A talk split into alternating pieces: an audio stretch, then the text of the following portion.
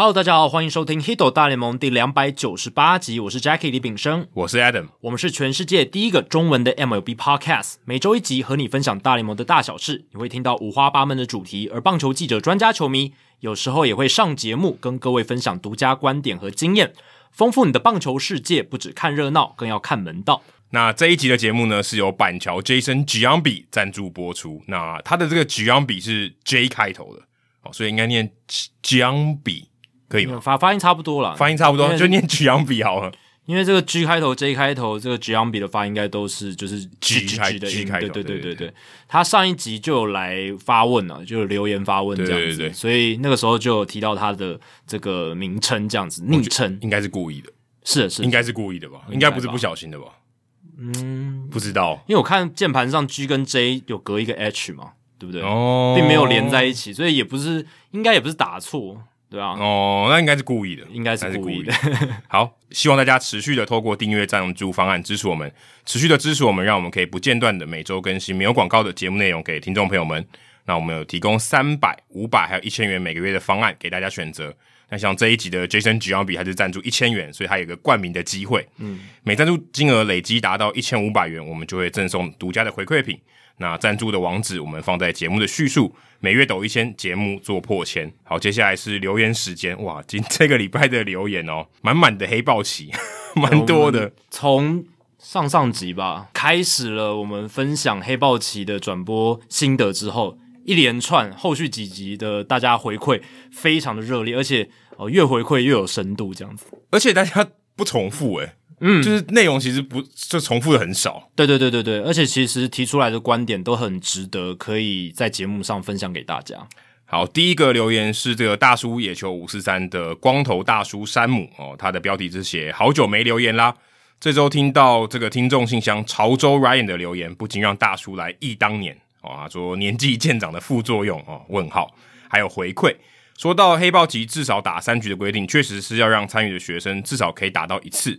想当年大叔在国中时，一群小屁孩自以为很强哦。你国中应该已经很久了，班上和这个隔壁班的同学凑成一对。自己做球衣和学校申请跑公文，也就这样去报了国中联赛。哦，那也蛮厉害的，很厉害啊，自主性很强哦。班上跟隔壁班才两个班就可以组一队，蛮厉害的。国中生就可以自己知道怎么样去诶、欸、做球衣啦，申请跑公文啊。其实这也是一种还蛮难的执行力的一种培养，诶，对啊。诶，其实这样讲起来，这个附加价值还蛮大的。对啊，因为其实老实讲啦，就是学生社团活动它很重要，也不只是让学生去经营自己的兴趣而已。我觉得这种。不管是自己去做到说，诶，我要怎么样要有一支球队，他的行政作业是什么？对对对对。然后，呃，我需要什么东西？我需要球具，我需要球衣。那这些东西我要怎么筹措？嗯，这些过程其实都是让学生自己可以学习到怎么样，诶，经营一个团队，然后这些行政作业怎么做好，把事情做好的一个过程。而且这个才是真的最后出社会带着走的东西。哎，对对对。你说打棒球，你可能哦，我不愿意看靠棒球或打什么其他运动，真的赚到钱，没关系。可在这过程中，你学到很多经验，那个经验是很有价值的，是带着走的。因为出社会之后，不管是你要自己创业哦，或者是你要去诶、欸、应征人家的工作，其实过程中可能都有一些呃很细节的实际的步骤啦。那对啊，嗯、你如果跑过这些流程，那你就会知道说，诶、欸，今天我如果是要创业，我也大概可以想办法对怎么做。也许可能复杂个几十倍，但至少你有一个脉络，你会自己找方法去做。对。嗯那千运不知道好还是不好，第一场就对到当年的强权荣工哦，就是中华中学当年的 call game 就是至少打四局哦，所以因为现在是黑豹旗是三局啊，所以他还多一局这样子。当然，他黑豹旗是有分数嘛，三局是二十分呢、啊。那那个时候 call game 不知道四局是几分，但十五分之类的之类的。对，对，在我们九上九下七个背三振的情况下，担任第一棒，而且是游击手的我哦，他的说的我是光头大叔，他是第一棒。神奇的敲出首安哦，所以代表他可能是第一个打席就击出安打，或是第二个打席。嗯，虽然我们最后人被玩疯，但我想到能上场的所有球员，兴奋之情一定是永存心中。想不到过了大概三十多年，你还是把这个当年勇也讲出来了。嗯，所以我个人也是偏向至少打个三局，让大家都至少能够上场打击一次。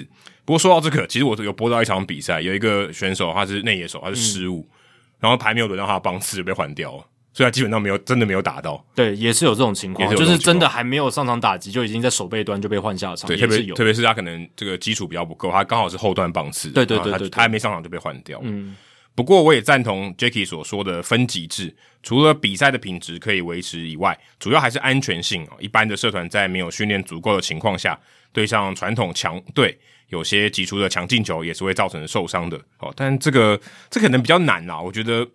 安全性这种东西比较难作为一个我觉得比较有效的说法了，但这个确实是有一定的风险，是，有风险，因为你如果没有接过那种强度的球，对不对？就是有可能蛮危险，也是蛮危险的。另外，我也是建议棒鞋哦，我们这边是没有棒鞋的这个 hotline 啊，所以我不确定棒鞋的有没有人在听。在所有成立的球队里面，应该要主动询问或是确认是否有教练。如果是一般的老师来带，也应该规划该名的老师至少要去做教练的考核。至少让教练在带队指导时能有正确的观念，还有部分受伤时哦一些紧急处理的能力。呃，这边我先回答一下，呃，我确定是有的，因为像江教练他就有去带队，嗯，他就被有点像是一个像什么指派去带这个，至少在比赛的时候有一个拿过证照的教练。嗯，因为之前上上集吧，不是有一个。哪一个学校？建工高中。建工高中，他就提到说，他们在找教练就遇到困难。对对对，因为学校里面没有有教练证的老师。对对对，那这方面就会造成他们在找寻教练上的困扰。那如果真的是有规定这件事情的话，那有一些学校会不会真的没有教练证的老师？那就造成说他成立不了球队。呃，他不能报名黑豹旗，所以他必须棒协要安排一个人去当他们的教练，这样他们就可以带队。因为他如果今天要挂这个教练哦，在这个球队里面挂教练，这是一定要有的。对，他必须要有教练证。但如果你今天你们就是社团球队，你们请的老师他也许不是教练证的嘛，他没有这个资格。对啊，对啊对，但他可以，他可以，他可以教，对不对？这个情况已经蛮多的。对，但是他没办法带队，所以就很尴尬，就必须要有一个人去等于指派给他们一个教练这样子。对啊，如果协会这边可以提供指派去支援这一些没有。这个教练证老师的学校的话，我觉得这是好事嘛，就是等于说你还是扩大参与，然后也不是说刻意设一个让大家参与不了门槛。对对，对，那我协会这边提供资源，那大家都还是可以有一个呃有教练的人在球队上，这个也很重要了，因为你看就是。呃，不管是呃指挥调度，或者是一些如果有真的有受伤的情况，对对对对，这些人比较知道情况。对，看到他有些不太对劲，手不舒服。对对对对对。不过他这里讲的可能也包含了平常练习的时候。嗯。所以他说，在教练证分级有一些讨论的空间，可以再多一级，或是给这一类的老师或是社区的球队来学习并考核。因为我知道，就像 C 级的是有一定的门槛的。当然，那个门槛还不还不低，还不是一般素人像考驾照就可以考过。对啊，对啊，对啊。所以的确，如果你今天要一个。很有热情的老师，可他没有棒球的底子，他想要教，他也没办法，就很尴尬。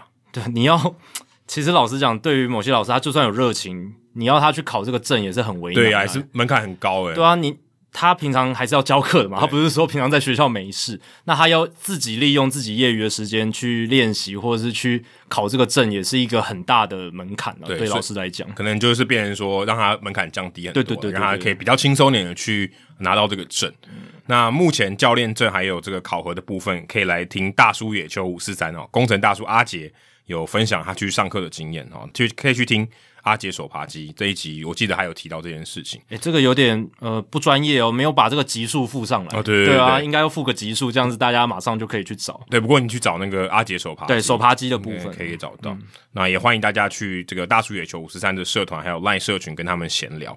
那最后谢谢两位主持人带来优质的节目。也让大叔们能有动力持续的更新新节目，不止祝节目收听长虹，也祝所有的运动 podcast 都能收听数破百万。这可能要早点睡觉，做梦比较快。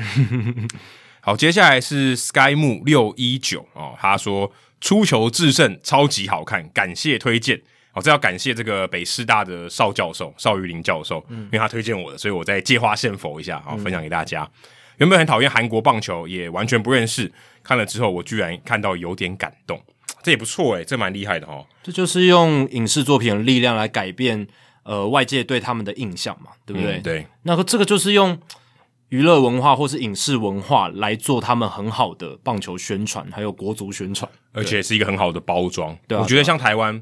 台湾很会包装，可是，在棒球这方面，我觉得包装的不够。嗯，你看，像他们影视作品可以结合，对啊，那包装的效果力道就会很强。对，然后，诶、欸，也许今天他不看棒球，或是他不喜欢韩国棒球，诶、欸，他也可以被感动，那很厉害了，那就厉害了。对啊，这种文化传播也是一种软实力的展现嘛，对啊，所以韩国在这一块其实过去二十几年来都做得很好嘛，就是他们的影视产业。越来越蓬勃，然后现在延展到棒球上，不管是前几年的金牌救援，还是现在的出球制胜，其实你看，就就连美国人都开始对韩国职棒都越来越了解了。欸、不讲别的，美国还做不出他这个，对啊，美国 美国人还做不出像他这样子的，对啊，而且你看哦。你说十五年前谁知道韩国职棒的样貌是什么？嗯、美国人一定不知道，他他根本呃也不太认识韩国职棒。那对韩文当然一定不懂啦，可是就是也没看过韩国职棒。可是你看这几年，二零二零年，二零二零年疫情的关系，韩国职棒在美国转播，然后加上金牌救援，加上现在出球制胜，我相信在美国那边对韩职的重视也是越来越高的。诶，以前至少我刚开始看中华职棒的时候，韩国职棒是比我们还弱的。对啊，对啊，对啊，所以我可以确很百分之百确定的说，至少这三十年韩国职棒是超车我们。嗯，进步很快啊，进步很快，不管在各个方面。所以我觉得这个是我大家可以去多多想。出出球制胜也很推荐，大家在 Netflix 上面可以看得到。哇，接下来这个可厉害了，华中桥的阿土匪，他这一篇留言应该有个一千多字哦，嗯，应该有。他说这个标题是黑豹旗，两位主持人好，我是。今年才从高中毕业的前黑豹旗选手，听到两位在两百九十六集的转播经验，想来分享我高中三年的棒球体验。我们的球队在我这一届是乙组的前段班哦，在两年前黑豹旗三十二强接哇，这很厉害，三十二强才以两分差输给木棒组，嗯，我、哦、这很厉害诶，很厉害很强啊，这很强诶，三十二强而且只。两分输给木棒组，真的非常厉害。应该讲一下自己是哪一所高中的、啊，这样子给一下 credit。对啊，没有透露。对对对，下次或者你在这个我们这一集的节目下面留言，嗯，然后说一下你是哪一个高中的，这样你可以 shout out 一下你的队友嘛。嗯、社团球队的强度很吃球员的组成，差距是可以拉很大的。像我们这样等级的队伍，基本上都有集结一些至少过去打过地方社区球队的队员，加上固定而且大量的练习时间。好，他这边特别强调。我们是平日中午加上放学，还有星期六整天，哇，这很厉害，这很投入诶。我只能佩服啊！真的，以学生来讲，你把几乎自己大部分休闲时间都付出到球队上面，而且平日中午很猛诶。对啊，平日中午下午还要上课诶，然后你刚吃完饭，对不对？午休时间搞不好没吃饭练练练习，对啊。而且很多人通常周末有时候还要补习什么的，星期六整天都要练习，这 commitment 真的很高诶，真的。相对而言，若是有基础球员比较少、练习量又不够的球队，比赛打起来就会非常的可怕哦。Jacky 也经历过，嗯，其他中间的球队通常至少是有少数有经验的这些主力作为核心，其他看身体素质啊。毕竟要让这些没有经验的球员在两三年内啊长成一个稍微有水准的这个球员的话啊，必须要投入非常多的心力，甚至球队的等级流动也会很频繁，因为社团没有办法像科班一样。决定球员的来源啊，就是因为大家都一般生嘛，对啊，而且你最多就念个三年，有可能你留级念个四年，可是也就四年而已，所以不太可能有什么五连霸、六连霸，啊你一个强人的 就总是要毕业的嘛。对，那若简单划分为这个强中弱，大概只有社团的强队哦有机会跟科班的弱旅来一拼哦，等于说是。呃，可能社团球队的顶标啊，高标可以摸到，可能科班球队比较下面的、比较后面的这几支球队啊。对，这跟我上一集分享 UBA 也是啊，公开二级的前几名才有机会摸到公开一级最尾端的几支球队的实力，类似的概念。所以说，身上公开一级直接被打爆，呃，是很正常。对，如果被遇到公开一级强队，就直接被打爆。然后要跟公开一级的弱旅才能够有一拼的机会。对，那其他球队呢，跟甲组打起来看起来应该差不多啊，所以等于就是只有强队。可以还有一拼啦。那如果其他的话，社团差差一点的话，可能就没有机会。那除了黑豹旗以外呢？哦，社团球队也可以参加其他的比赛。就以至少以台北市来讲，还并不少。台北市棒球协会主办的秋季联赛、教育杯，还有北联主办的冬联、夏联、假日联盟，再加上全国的铝棒联赛或软式联赛，哦，真的蛮多的。对，其实台湾棒球的比赛是办的蛮多的啦。对，真的诶，诶，他这样讲，有冬联、夏联，也有秋联。对啊，基本上每什么季节都有啦。嗯，对啊，对啊，只有春训，其他都在比赛。对啊，我记得我高中的时候，那时候还没有黑豹旗，确实我们那个时候师大附中的社团球队也是有报名什么呃夏联、冬联这些比赛。对对对，但黑豹旗可以说规模比较大了。对了对了，如果真的要讲，因为黑豹旗其实它的资源已经算比较多了，它是全国啊。对，对，那对于认真练球的球队来讲，在黑豹旗场上有所发挥，会是更大的肯定。我想，大部分的社团球员参加黑豹旗的心态，一定不只有上电视这样如此的廉价。在跟其他没有关注度的地方比赛上，我们一样是全力以赴，看自己能在淘汰赛上面走多远。至于练习少的球队，我们不能否定他们喜爱棒球的心，但可能基于现实的因素，他们就是没有办法缴出有一定水准的表现。说实在，这样的比赛对于两边来讲都有点痛苦啊，就他的对手跟这个球队，甚至专注力和心态都有点脱离比赛。套用在黑豹旗转播场，这些球队因为失误被打爆时，我都有点为他们感到丢脸。可惜的是，在这种以战培养实力的乙组球队中，弱队啊，在社团比赛中常常也是就在预赛就被淘汰啊。打的比赛，因为他可能预赛就单淘汰就被淘汰了，所以其实打的比赛啊，累积的经验就比较少。我认为黑豹旗不分级的利益是在拓展社团球队的棒球经验，尤其是对于乙组的前段班来说，更会想展现自己有机会和科班稍微抗衡的一面。好像是不管是一支的安打，或是一次的三振，然后就像刚才光头大叔讲的嘛，一样嘛，一支安打。对，但老实讲，我觉得你如果只是为了敲一支安打，或是三振一个，就是科班强队的人，这个叫累积棒球经验吗？我觉得也不是吧。如果你真的利益是要是让社团球队有很多棒球经验，那你应该办一个实力相近的社团球队的联赛，然后让他们都打循环赛，然后不是单淘汰，那他们这样子对战的次数变多，这样子我觉得才是说就是。拓展社团球队的棒球经验，至少就是你的实力不要差距太大了。对、啊，比如说如果你之前追求一支三打或一支三振，可能就是只是累积那个，好像你的履历上面有一个成就这种感觉。就是我有对到那个科班强队这样子。对，对，他说在三十二强之前，就像我们播的这个六十四强的赛事或是预赛哦，真的难免会出现差距比较大的这种比赛。那如果真的想要改善转播场次的球赛内容品质，我认为主办单位可以考虑参考近一两年该队的成绩，判断该不该适合给予这个转播的机会。毕竟，如果难看的比赛搬上台面的次数降低，就不用每年来争论这个问题了。其实这个也比较像是分级啊，其实比较像分级，就是有点像，因为你要参考以前的成绩嘛。呃，这个我觉得也是一个，就是刚刚讲的是一个讨论的一个点啊。另外，黑豹旗常常会安排第一次报名的球队有转播的机会。但通常第一次参加大概也不会是很成熟的球队，就在前年出现这种三十三比二十七的惩罚大赛，这最后的比数还不如长这样，最后比数是七比零，好不好？对，这个延平队成员啊，非常痛苦的比赛，然后这个 shout out to 我们的同业李幼廷还有耿胖，嗯、非常痛苦的比赛，对，展现热血的舞台变成大家看笑话的地方，这点确实啊值得重新讨论。其实他讲的这一点，就是黑豹旗往往会安排第一次报名的球队。有转播的机会，这个其实就等于是呼应了他前面讲到的黑豹旗是不是只有可以上电视转播这么廉价的意义，对不对？因为照黑豹旗刚才讲的这个，就是会安排第一次报名的球队哦，容易有这个转播的机会，那不是就变相鼓励说，你只要来报名，我你比你的你有很高的机会会被对你你很高的机会就会上电视嘛。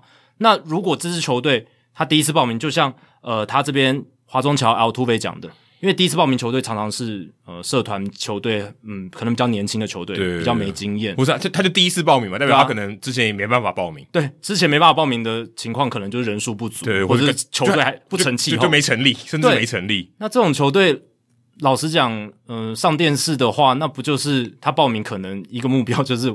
我要上电视，这种感觉，对吧？对，我们不能不能说每次球队都是这样子，但是的确，我必须说这个制度有鼓励的性质。对，对，他他就是有一点诱因嘛。对，对，对，不能说我报名就是为了上电视，但是我现在变成说，你如果报名第一次，我可以让你有比较有机会上电视。那他就是有一种嗯，去比较鼓励性质、诱因性质这样子，所以所以这一点我觉得是可以大家再去思考看看，就是第一次报名的球队比较容易有这种转播的机会的这种情况。我的想法是都转播了。我想法就是你简易转播就好，不用电不用电视。你今天就大家都有转播，然后让今天真的比较精彩的比赛是上电视转播。但老实讲，棒球比赛简易转播其实也不太能看，因为你简易转播的话，你代表你进位变少。那棒球它又不是像篮球或是足球，足球或篮球，其实你一个中场的一个进位，其实它全局都可以看得，相对是比较容易，相对比较清楚。但是棒球它就是你要很很多个角度，又要顾垒包，又要顾对，但我觉得这个品质是可以有一个。我觉得很难，就是我觉得棒球的转播品质低到一个程度的时候是 unwatchable，就是你、哦、你看不下去的。像河滨的比赛，有些人会有那个啊，有有些会有转播，但就比较少。就比如说只有一个一一垒的进位，那这样子谁会看？哦，除了你自己打球的人做一个记录以外，他没有那个观赏性是不够的。我觉得这个很难啊，我觉得这个也很难有观赏性的。对啊，所以我说。就是还是分级，然后嗯、呃，在每每每支球队在自己的成绩有竞争力的比赛，然后可以有升降级的制度这样子。OK，对啊，那最后，我认为台北市现在高中的棒球社团风气是很不错的，球队的数量有一定的规模，部分的球队也维持一定的练习量。很特别的是，通常学业排名比较前面的这些学校，投入在棒球的时间好像更多。诶，这个我不确定，但是我我我我想法就是大家可能更会利用时间吧。嗯，嗯，如果大大家的目标比较比较明确，对，甚至有些学校有校内的练习场，即使对棒球非科班的这些球员来讲，也就只是兴趣。但高中已经是我们人生谨慎，可以无后顾之忧、挥洒热血的时期了。因为爱棒球而付出，绝对是值得的。现在回想起三重棒球场、台体大棒球场，由这个场内看向观众席的画面，真的还是深深觉得那是一段很美好的棒球旅程。哦，这个后面这个结尾写的还蛮不错，还蛮感人的，啊，很有画面感，对，很有画面感。所以哦，真的鼓蛮鼓励哦，像我们的听众，这阿土匪，我觉得这个真的是蛮经典的一个一个反馈吧，就觉得。嗯呃，我们也真的很希望大家听到我们节目以后，你有不同的想法，甚至你甚至你真的有一些参与的这些人，或是你有一些相关的经验，嗯、呃，我觉得，嗯，这是一个很棒的。我觉得做节目，我们可以让听众把这样的内容分享出来，我觉得是很很值得骄傲的一件事情。对啊，看到后面他分享就是非科班的社团球队，然后有这些高中打棒球的热血回忆，是人生中很重要一部分。这个我完全同意。其实我现在也都还记得我高中打师大附中社团棒球队的一些回忆，包含。呃，站到我们那时候好像有到天母棒球场打球，然后站到职棒等级的球场上面去比赛，那个我还是忘不了，对啊。但我觉得现在大家就是好像好多很多 focus 都聚焦在黑豹旗上，当然因为它是全国的比赛，它有电视转播，所以大家重视程度更高。可是其实有很多回忆也是可以留在刚刚讲的嘛，秋联教育杯、冬联、夏联、假日联盟，什么全国女棒联赛、软式联赛。这些地方也都可以留下很热血的回忆啊！我是觉得说，大家好像觉得，如果黑豹旗改成并不是全部的球队都一起打的话，好像就是丧失了那个全部社团球队都可以参与的精神。会不会觉得太聚焦在黑豹旗？黑豹旗对于社团球队来讲，它的地位比较高。对，有有点是这样子的。因为对于科班球队来讲，好多比赛要打，对对对对，玉山杯，对不对？对对对。然后下联哦是超多比赛，嗯、那对他们来讲，黑豹旗是其中一个，而且黑豹旗对他们可能还比较简单一点，因为前面他的对手可能密度强度没那么高。还有一个原因就是黑豹旗真的是可以让某一些社团球队打到科班强队，这是他的一个吸引力。但就是还是回到我们之前一开始讨论，就是一定还是有那种比较悬殊的比赛。那我希望办比赛是可以尽量避免掉那样子的情况，嗯、对。然后也许就是。呃，升降级，因为升降级，我觉得就是在完全断然的这种分级制度，还有在这种全然参与制度中间的一个权衡啊。不然就是会外赛嘛。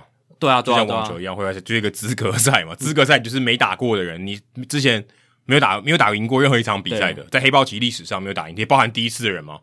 这些人打会外赛，你要先证明自己有那个实力，打进会内赛。对，这样这样子的话，赛事的品质还有转播的品质都会比较好。对，其实对于科班球队来讲也比较好。对对啊，他他也比较打的也比较可以尽心尽力了，而不是说要勉强，然后还要去让别人，这样他们心心理上也不好受。因为他们其实就像我们刚刚讲的，压力也蛮大。对啊，他如果不小心被科班被不小心被社团球队三振，他也压力也很大。对，然后如果你今天因为比分拉得很开，你要去让对手的话，又有可能会有那种道德的包袱，对，怕被批评，对啊，所以而且是又有电视转播更难看，对，会公开出去的，对啊，又又会有这种讨论的问题。真的。还有听众信箱有一位 Ham 火腿先生，他也有给我们留言。他说：“两位主持人好，从疫情前到现在，每周都会固定收听贵节目，很感谢两位持续不断的坚持，才能产出这么优质的棒球节目。第一次留言想跟大家分享讨论一个想法，有关今年的美联最有价值球员法官跟大谷之争。毫无疑问的，法官是今年美联打最好的球员，但是他今年达到的成就。”是每个美联打者都有机会挑战的成绩，不是说很容易达到，但至少大家都有挑战的机会。大谷方面，去年和今年的成绩，短时间内在全世界棒球最高殿堂，除了大谷本人，是没有任何人有机会可以挑战他的记录的。哦，简单来说，就是他自己玩自己的比赛了。如果美联有最有价值的打者，除了法官，应该不做第二人想。但如果是最有价值的球员的话，打破贝比鲁斯百年以来的记录，而且不知道多久。才会有下一个挑战者的大谷，无疑还是最有价值球员的唯一人选。小弟愚见跟大家分享啊，其实，在节之前的节目中，我们讨论到这两个人讨论的时候，我就有说，大谷翔平可以自己领一个奖，就什么年度最佳二刀流奖，反正也没别人跟他竞争啊。你只要你有打，你的表现够好啊，我们可以重缺嘛，对不对？对。呃，如果有人打得够好，这有一定的成绩的话，就给他二刀流奖，我觉得也 OK 啊。对啊，就也满足你这个条件。就其实就是看你从什么角角度来看了，因为最有价值这个东西本来就没有一个明确的定义哦。那每个人都有自己的衡量标准。那你说 Aaron Judge 他这个今年的赛季 OPS Plus 两百一十一，而且是一个完整的赛季，然后又打破美联全垒打记录，其实并不是所有打者都可以做到这件事。他的意思应该是说基准点大家都有，对，就是你都有这个机会，可是你只是离他很远而已。对啊，那。大谷其实某种程度上也是啊，其实大家都可以，大家都可以二到六，技术上都是可以达成的嘛，只是没有教练会让这些选手做这件事，因为因为真的难度更高，因为他们技术条件就不到。对对，那其实某种程度上，Aaron Judge 这个也很像，就是说也没有选手可以轰出这么多全垒打，就是大部分情况下，绝大多数百分之可能九十五以上的情况都没办法达到这样子的一个成就，对啊，所以。两个都是非常非常难，那就看你觉得哪一个角度来看，你觉得是更难。那我个人也是觉得大谷能够达到这种二刀流完整赛季都表现很好，这个我个人觉得是更难的。对，所以在这方面，我某种程度上是同意 Ham 的想法了。只是呃，也必须给 Aaron Judge 这个 credit，因为他是真的这个赛季还是一个史诗级的赛季了。那讲到二零二二年，我相信大家以后还是会以这个 Aaron Judge 的一年来定调。还有就是，我觉得这种奖项它就是一个嘛，就零和游戏啊。你如果拿到，除非你是两个 MVP，他愿意破格这样子，对啊，不然他就是一个人拿到。但我也不会觉得说没拿到的人就比较差。我的看法是这样，他就一个奖嘛，颁给你，就是、他可能大部分人认为是这样，可是也不代表说我觉得你就是比较差。我觉得他并不是一个什么九十九分跟一百分这种很明显的一个差距，对啊，因为他颁了这个奖，呃，也不代表说他就百分之百就是这个赛季。呃，最好的球员，其实这个东西就是每个人都可以有自己的一把尺啊。对啊，你说今天什么歌唱比赛冠军，哎、欸，他的确搞不好在那表现是最好，可他不见得最好的歌手啊。搞不好那一年的歌唱比赛第三名，他在商业上是更成功，啊、他卖的唱片更多，那就代表第三名那个比较成功嘛？也不一定啊。这就很难讲，有可能他就是那首歌，他在决赛表现最好。对，对不对？对，那那如果按照这游戏规则，就长这样。对啊，而且你看大联盟的颁奖也很奇怪啊，MVP 投手跟打者都可以选，但赛扬奖就只有投手可以选。这样听起来好像比较不公平，是不是少了一个最佳打者奖？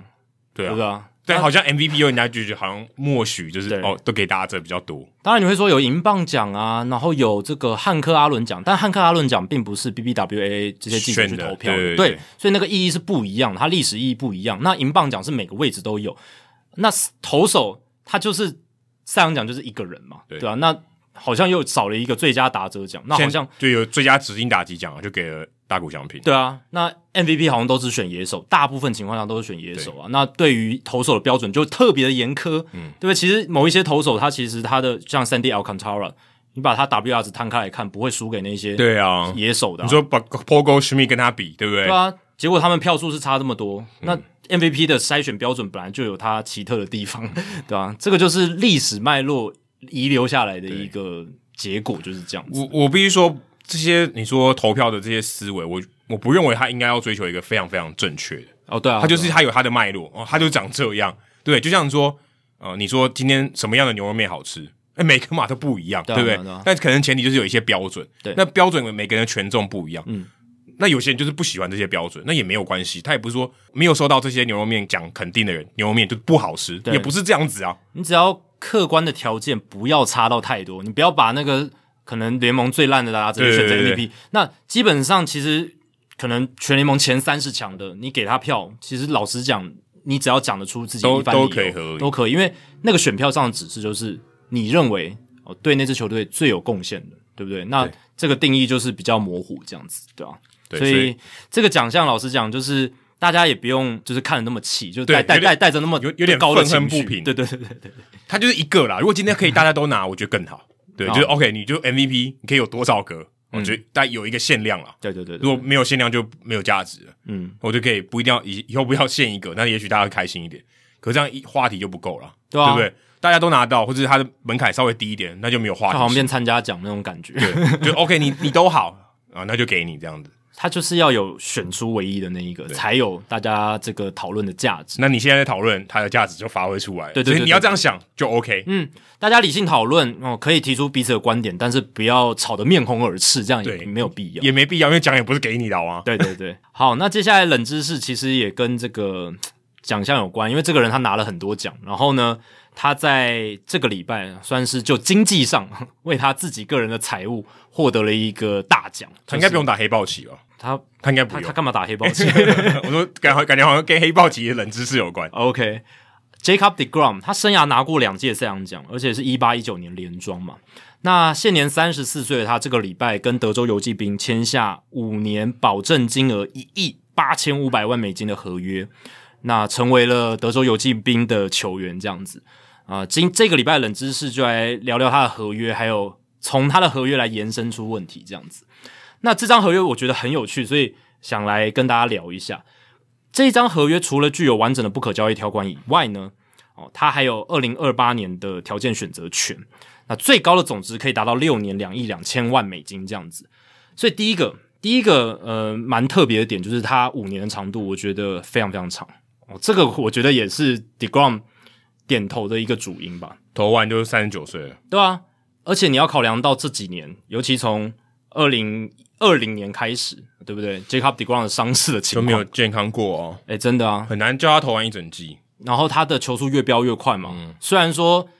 单场可能大家看的血脉奔张，可是长期来看，你真的每一场都替他提心吊胆。嗯，这是我看他投球的感觉。就用 Michael Jordan 的角度来看，他每一球都是他生命中最后一球。呃，真的每一球都是燃烧生命的最后油箱里面的一滴油来投的。但他绝对不是最后一天领薪水的那一天，所以老板不爽。我说，如果今天是他把他这样投，啊、他说：“哎、欸，我薪水还明天还是要付你，明天不能投，我还是要付你。”我相信一定有其他球队对 deGrom 开约，但一定长度应该没有到五年的。我觉得就是这个。第五年或者第四年，然后让游骑兵脱颖而出，因为我觉得现在 deGrom 需要的就是一个比较 long term 长期一点的合约，这样子，嗯，也有可能是他职业生涯最后一张，应应该绝对是了，我觉得，欸、不会啊，Verlander 表示，哦，但是 Verlander 跟 deGrom 的 track record 就不太一样，是是是，对对对，有特别是在他们对在巅峰期间受伤的情况。可能 deGrom 这张合约之后还会再签约，但我觉得要签到一年，就是一年以上的合约，我觉得有点难很难。对，但也看他这张合约的表现了。还有五年完全健康就有机会。对啊，二零二三年三千万美金，然后二四二五都是达到四千万美金的年薪，然后二零二六到二零二七三千八百万跟三千七百万美金。那他我觉得很有趣的细节就是关于二零二八年这个条件选择权，他会视条件跟情况哦。来决定他这个选择权是球队可以来决定，还是 deGrom 自己可以来决定？这个跟共同就是 mutual 的 option 不是一样的意思吗？啊，完完全不一样，是吗？对，完全不一样。共同选择权就是那一年，然后球队跟球员都要同意，呃，才能执行。但这个完全不一样，他这个条件选择权是说，当达成某一个条件，它就会变成球队选择权。对，可是我说意义上好像也蛮类似的，我觉得不类似的，因为共同选择权我基本上都会都不会被执行。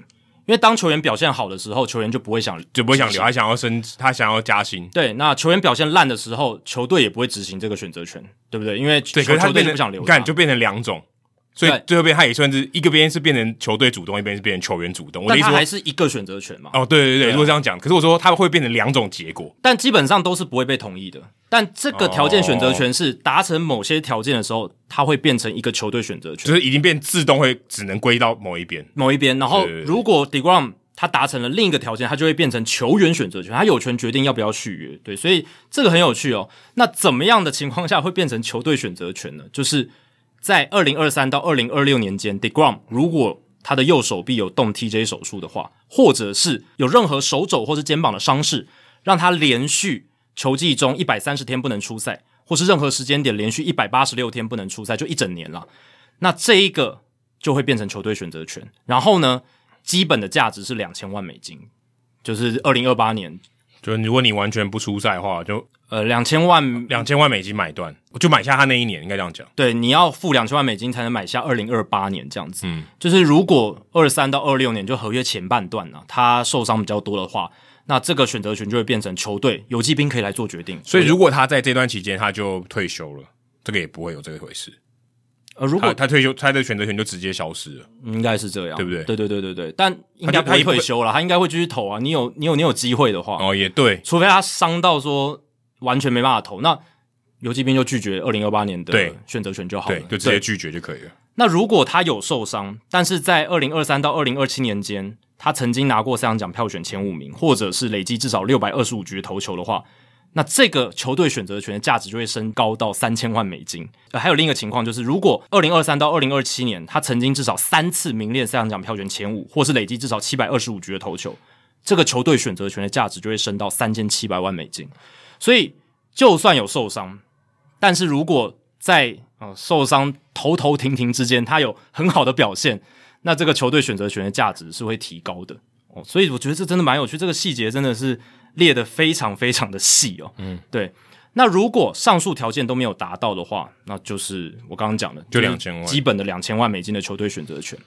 那什么情况下会变成 deGrom 可以自己决定的球员选择权呢？就是他只要在二零二七年投至少一百六十局，而且在那一年赛扬奖票选前五名哦，同时还有一个外部独立的医师对他进行体检，显示他二零二八年开机会是健康的。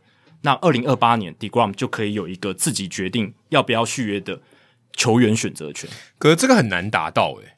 对，第一个你要没有受伤，就是因为为什么会变成球员选择权？就是前面没有 TJ 嘛，然后也没有什么连续一百三十天不能出赛，连续一年不能出赛。TJ 或是刚刚其他讲的伤势，一定一百三十天都不能出赛。对，一定不可能。因为 TJ 一动下去，下面两个条件都直接达成了，就是就是一百三十天不能出赛。如果有手肘伤势，然后而且是真的严重到一百三十天就不能出赛，那基本上他就是等于相当于跟 T 腿手术也没什么差了。对，而且肩膀通常一伤也是通常一年吧，对吧？那个伤只是说他这个伤势是不知道怎样叫算算是手肘伤势，手肘不舒服这样算手肘伤势吗？但我觉得只要是手肘肩膀部位附近的伤，然后让他连续一百三十天不能出赛，哦，只要是这个影响就可以。我觉得应该是 OK OK。那如果有受伤就是变球队选择权嘛，但如果他没有受伤，而且二零二七年投的不错，有至少一百六十局，然后同时名列赛扬奖票选前五名，然后还有医生说他二零二八年可以健康开机，就会变成一个价值三千七百万美金的球员选择权。所以如果 deGrom 要让这张合约达到六年两亿两千万，就是极大化价值，他就是要健康出赛。简单来讲，而且还要在最后一年呢，而且最后一年他还要投的很好，其实挺难的。诶，如果他到三十九岁，然后还可以投一百六十局单季，然后还赛扬奖票选前五名，那那就代表是一个 Ace 级的投球内容，就有点像是今年的 Justin Verlander 这种等级，因为 Verlander 今年局数也没有投很多啊，对，一百七十五局而已，对吧？所以基本上他设的条件这个门槛是很高的，这两季加起来也没有一百六，对吧？你看 deGrom 这里一百五几，一百五十六，诶，对啊，一百五十六局而已，一百五十六点一局。没有机会，这很难呢，对吧？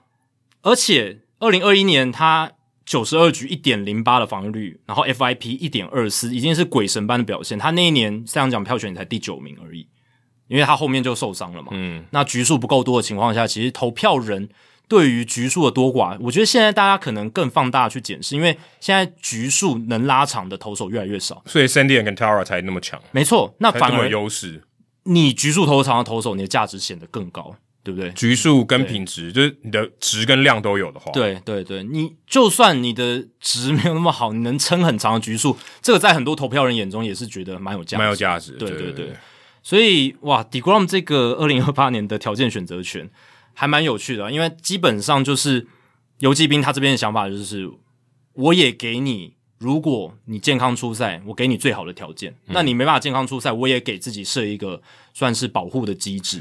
哎、欸，不过我觉得，如果他达成球员选择权，嗯，就是他的条件也都符合嘛，他就拿到这个球员选择权，我觉得他搞不好会直接跳脱了。哎、欸，对啊，因为他都投的很好，代表前五年都没有受大伤，然后最后一年，最后一年你还能讲成这样，啊、我不管前面有没有受大伤，就就以最后一年来讲，你这也不容易了。但我觉得前面如果有受大伤的话，也会影响他后面的。对，可是他如果前面有受大伤，还可以投一百六十局，而且赛扬奖前五名，那也真的够厉害。对啊，但如果前面有受大伤。最后一年投的那么好的话，那应该也是只能达成球队选择权的条件，就会变成主导权在游击兵那边。哦，对，对对对对对，所以等于说，你看游击兵这张合约的设计，它跟 deGrom 阵营设计就是说，如果受伤，最后一年我来主导，游击兵来主导；如果你都能健康，那最后一年你来决定。对，而且如果是这样，三千七百万可能对他来讲太少。对，他可能会想冲更高，考量到通膨。对，考量到通膨的话，我觉得三千七百万可能太少。所以要他如果真的满足这个条件，他应该我觉得应该不会留下来。对，就像其实有点像现在 Justin Verlander 投身自由球员市场的情景。对，我觉得这个比较难啊，所以他真的要执行球员选择权的几率，我觉得是蛮低的。嗯，即便他有有还要执行，我觉得也很难，因为选择权那也就是一年嘛，对不对？对一年那。如果自由球员市场可以给我一年年薪冲到四千万以上，应该几率蛮高，因为那个时候是五年之后，嗯，那那个单一年薪最高价应该是冲得更高，可能到五千万。而且你达到这个成绩，前五名赛扬奖，对，我觉得应该是有机会了。而且一百六十局，嗯，那我觉得年薪要冲到四千万美金以上，到时候应该是应该是没问题，对对，对，对。所以，嗯，这个选择权未来要执行，可能难度是蛮高的啦。嗯，当然还有一些激励条款，比如赛扬奖一到五名都有激励奖金，从五万到二十五万美金不等。然后拿下世界大赛 MVP、入选明星赛、金手套、联盟冠军赛 MVP 都有十到十五万美金的奖金，这样子哦。所以其实这张合约真的是细节满满，我是觉得真的非常有趣。那今天的冷知识要问的就是，如果以保证金额来算，Jacob deGrom 这张合约五年一亿八千五百万美金，是游骑兵队史最大张的投手合约了。对呀，也也很难不是啦。对呀，这个也很难不是，有有可能不是吗？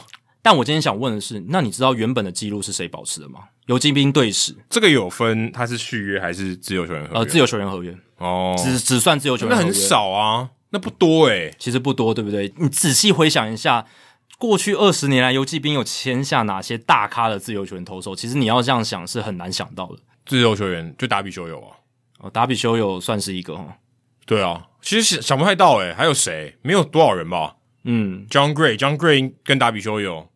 对，John Gray 是最近比较对啊，Jon Jon Gray 有一点优势啊，通膨的优势。对，我觉得就是两个，还还还有别人吗？你说 Nolan Ryan 那多久以前，对不对？太太太久，他的确是当时最大张，没错。对对对，那那太久以前，而且你讲投手嘛，对啊，投手，我我只算投手，对啊，ERA 就不算了。那打打者太好猜了，打者去年的 Corey Seager 啊，对啊，Corey Seager 三亿两千五百万美金啊，最高的，对啊。那我就猜达比修好了。好，你猜达比修。嗯，OK。你是最大张嘛？最大张，包含总总总值，就总值，只看总值。达比修有。好，你猜达比修有。那各位听众朋友也可以稍微想一下，这个原本的记录是谁保持的？deGrom 打破了是谁的记录？是游击兵队史哦。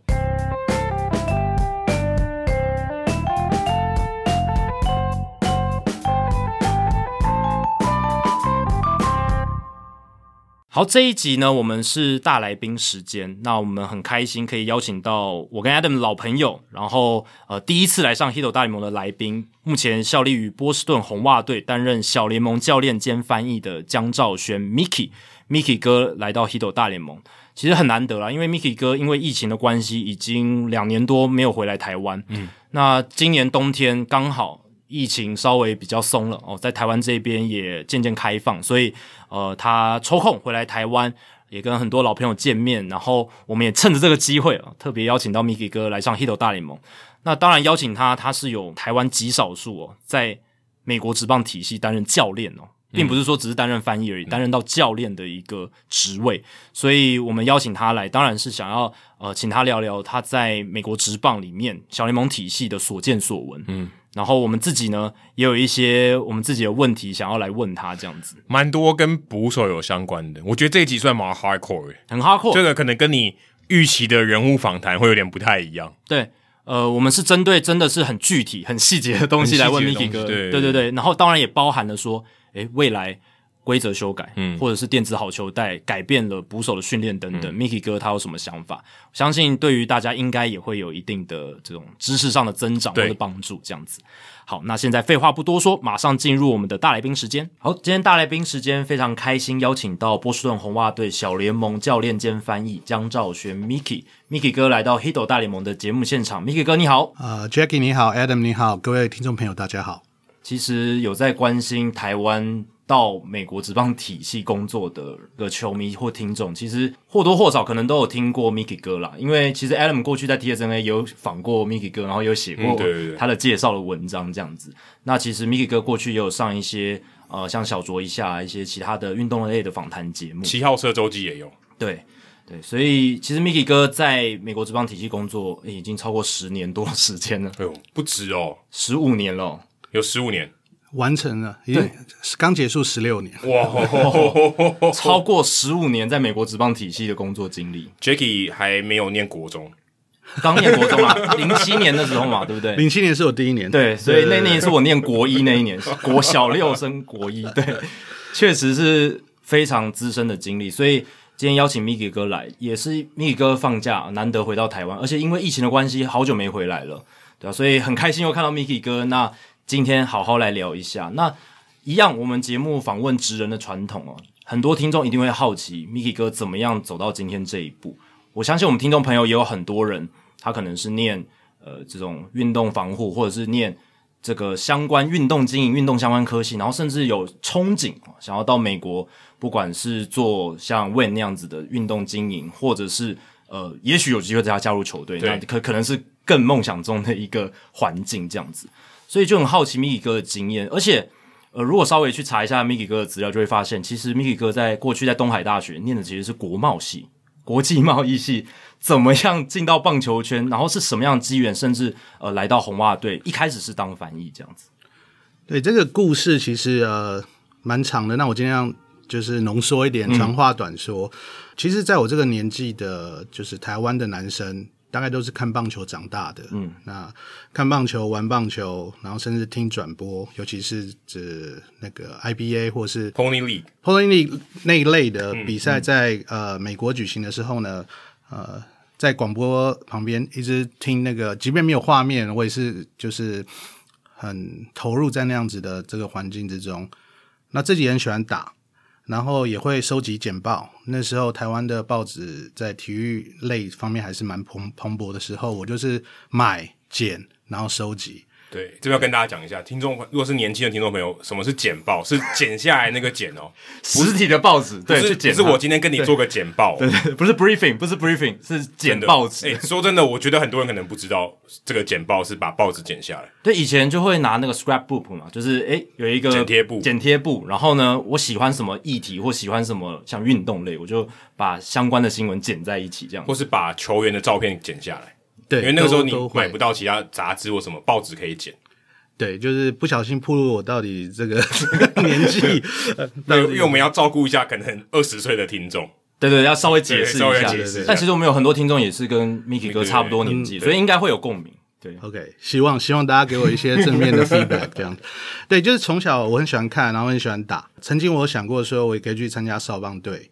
啊、呃，但家里那时候不同意，因为那时候台湾职业棒球还没有发展，嗯，那也不知道说，呃，从事运动就是自己有没有是不是走那条路的这个这一块料，所以没有这个机会。但是呢，就是跳到找红袜队这个工作的这个故事，我通常会跟人家开玩笑说，我是在美国的一零四人力银行找到的。嗯，真的、哦？对，我通常是这样子讲，但是那是一个 joke，、嗯、所以就是很多人都被我骗到，被我骗到。嗯、那事实上是。那个时候我念完书，对，在做呃准备找实习，因为我们国际学生可能需要就是有一年的时间可以用学生的身份去做实习的工作。嗯，嗯呃，在找工作的同时呢，我同学传了一个网页，呃，他好像是在讲台湾的棒球的网页，不过是用英文写的，上面有个广告，就是说美国大联盟球团正在寻找会说中英文的呃略懂棒球的人。我同学把那个讯息传给我，那我就想。反正我也在找工作，我就把我履历投过去试试看，嗯、就没想到他们有回应我了。然后经过几次的 phone interview 电话的访，就是面谈，那我就拿到那份工作。哇，哎、欸，那那个时候台湾在大联盟产业里面的工作的人很少，哎，你没办法请教其他的前辈。我那时候其实没有请教过任何人，因为就像。Jackie 刚前面讲的，就是我怎么跟棒球间连到关联的，嗯、那是等一下我会提到。在那个时候，当下我没有人可以请教，嗯，我只能就是用刚开始新生的 Google 去查一下红袜队的这个台湾球员有哪些。在那个时候有蒋志贤、林旺义以及黄志祥，嗯，那我大概了解他们的背景以后，我就呃打包，然后到红袜队春训的基地，在佛罗里达。就报到了，开始我在红袜队工作的日子，所以就是这么突然，然后也没有太多就是先被资讯的情况下，或是可以请教的前辈的情况下，就去了这样子。对，那个时候是比较少在这方面的资源可以呃，就是了解或是多请教。嗯嗯，对。所以是在呃当初 Mickey 哥在念国贸系的时候，就一直有这个憧憬跟想法，还是其实就是刚刚你提到你朋友传给你广告的时候才。才有这个想法，说，哎，我可以去试试看棒球圈的工作。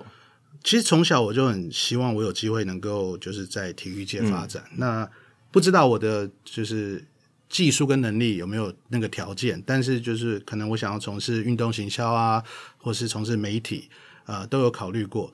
在我出国念书之前，我还特别去参加中华职棒联盟那个记录员的讲习会。哦、对，我还记得印象很深刻，他在那个现在那个原以前原山动物园的旧址。啊，那个中央广播公司吧，嗯，然后他们那有个会议厅，那两天的这个嗯讲席就在那边举行，然后中间我们中午吃的午餐是黄平洋大哥的铁路便当，如果大家还记得的话，哦，这个这个也是比较早期，对对对对对，啊，那那就是因为呃，我只是想要说，呃，除了我你有一段有一把年纪之外呢，另外就是我在那个时候其实还是很想要跟棒球有连结。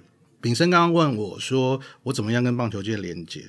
其实我在出国呃，在帮红袜队工作之后呢，因为我跟台湾的棒球的关呃连接其实不强烈，嗯、一直到我二零一零年开始参加呃那时候是职棒工会办的训练营，甚至在二零一三年开始呃我们的运动品牌公司 Nike 举办了一个棒球营之后呢。我才真正的有机会跟台湾的呃，就是呃前辈啊，或者是呃台湾的选手跟教练有比较呃直接的这个沟通跟交流的机会。嗯，可是你之前在东海的时候也打过快垒嘛，所以也算是有一点点相关性，算有。可以啊，就是说，如果是以运动的角度来讲，嗯、是。然后我以前也是非常疯狂的职棒球迷，嗯，所以我我我很开心，我可以跟棒球。跟我的工作在最后，在现在这个阶段是有连接的。这样对，刚刚 Mickey 哥有提到他是疯狂球迷这件事。我们之前私底下聚会聊天的时候，Mickey 哥就分享，诶，他在自己的旧家找到了宝物，就是兄弟像早期三连霸的时候冠军记录的录影带，哦，是第一次的三连霸。对，然后是那个 VHS 的那种录影带，对，是录影带，是用红色车子倒带。对对，要跑超。我 Jacky 你家是有的，有我我家以前有，哦，所以我知道那个东西就是。都是跑车的形状，然后要倒带的那个机器，要用那个录影带的那个记录的影片，哎，对，超酷的。对，那个时候直棒发展初期，那时候刚好也是丙生相相对时期是我帮红袜的工作，丙生是国中，对，差不多。那中华职棒开始的时候，我是国中生，哦，对，因为那时候就是呃很投入，然后刚职棒开始的时候，也是对台湾看棒球的人啊、呃、球迷们有一个很大的旋风，嗯、所以那时候。呃，很幸运的有收集到一些就是很有纪念价值的一些商品。对对，因为其实有做过研究嘛，就是我们之前在节目上有分享，就是一个人他成为某个运动的球迷或者某支球队球迷，他的最热门的年纪是在十二岁上下，差不多就是小五、小六到国中那个阶段。你如果在那个时候入坑了。哦，你可能一辈子就在那个坑里面。嗯、对，所以我们现在如果开放这些球迷进场，十岁到十二岁都免要免费进场。诶，真的，如果要真的要认真培养一辈子的球迷的，我少赚你一场钱，我多赚你后面一百场，真真的真的新血轮的培养重要，真的真的，对吧？所以其实 Mickey 哥的经历很特别，就是说到了红袜队之后，其实一开始只是翻译，可是在整个职涯过程中，从翻译转变成说还有教练的职务，这个是我觉得。很多人会觉得哇，怎么那么厉害？因为其实 Mickey 哥并不算科班出身的人。那虽然过去刚才 Adam 有提到，诶，有打快垒的经验，一直都有参与棒球运动，可是并不是呃科班出身，也没有打过职棒，然后也没有当过教练，之前没有当过教练。所以为什么当时红袜球团会愿意让你在翻译之外也来转做这个教练的工作？球队跟我沟通，就是希望我可以走教练这个方向，是在我。帮红袜队工作的第三年，那那年是由我们的那个，我那年在高 A，高 A 的总教练告诉我说：“哎，我希望你从那个球季开始，甚至春训的时候开始，我希望你能够呃站一垒指导教练。主要原因他就讲说，因为那时候蒋志贤跟林哲轩在同一个同一个 affiliate，就同一个小联盟球队上，嗯嗯、他就说，与其只直接的帮助两位选手，我希我们觉得你可以帮助更多的选手，哦、因为这对球队来讲可能是就是以前讲的人尽其才，定尽其力，物尽其用那种感觉。嗯、但是对我来说是一个新的呃角色转换。在之后呢，我慢慢跟其他的就 front office 或是其他的教练谈呢，说为什么会有这样子的转变？因为他们觉得第一个是我在协助选手翻译的时候，翻译之后双方好像。沟通非常就是呃契合，嗯，他们两边都知道两边的需求跟两边的困难或者两边的问题。这个两边就是教练跟选手，选手对对。然后另外一方面，他们觉得就是。帮协助台湾球员翻译或是了解球队的需求之后呢，我们我在跟教练们谈天的时候，他们发现我对于球队的 philosophy 是了解的，嗯，然后不是只是重复着，呃，比如说他们在指导所用的这个语言或者词汇，所以是他们觉得我有在思考我们球队在比如说打击的 philosophy 是怎么样，然后我在我跟打击教练在沟通，他们觉得哎。诶你好像就是真的对这个是呃有点想法，融会贯通的感觉。没错，我就想到这四个字。对对，并不是只是说我只是哦，现在他讲话了，然后我来翻译，而是说有去思考说，诶，在翻译过程中，他们传达意思，然后去思考，诶，红袜队他们在指导上面有什么样的一些概念跟想法，然后融会贯通，然后在讲出来的时候，可能传达上更加的契合，这样子。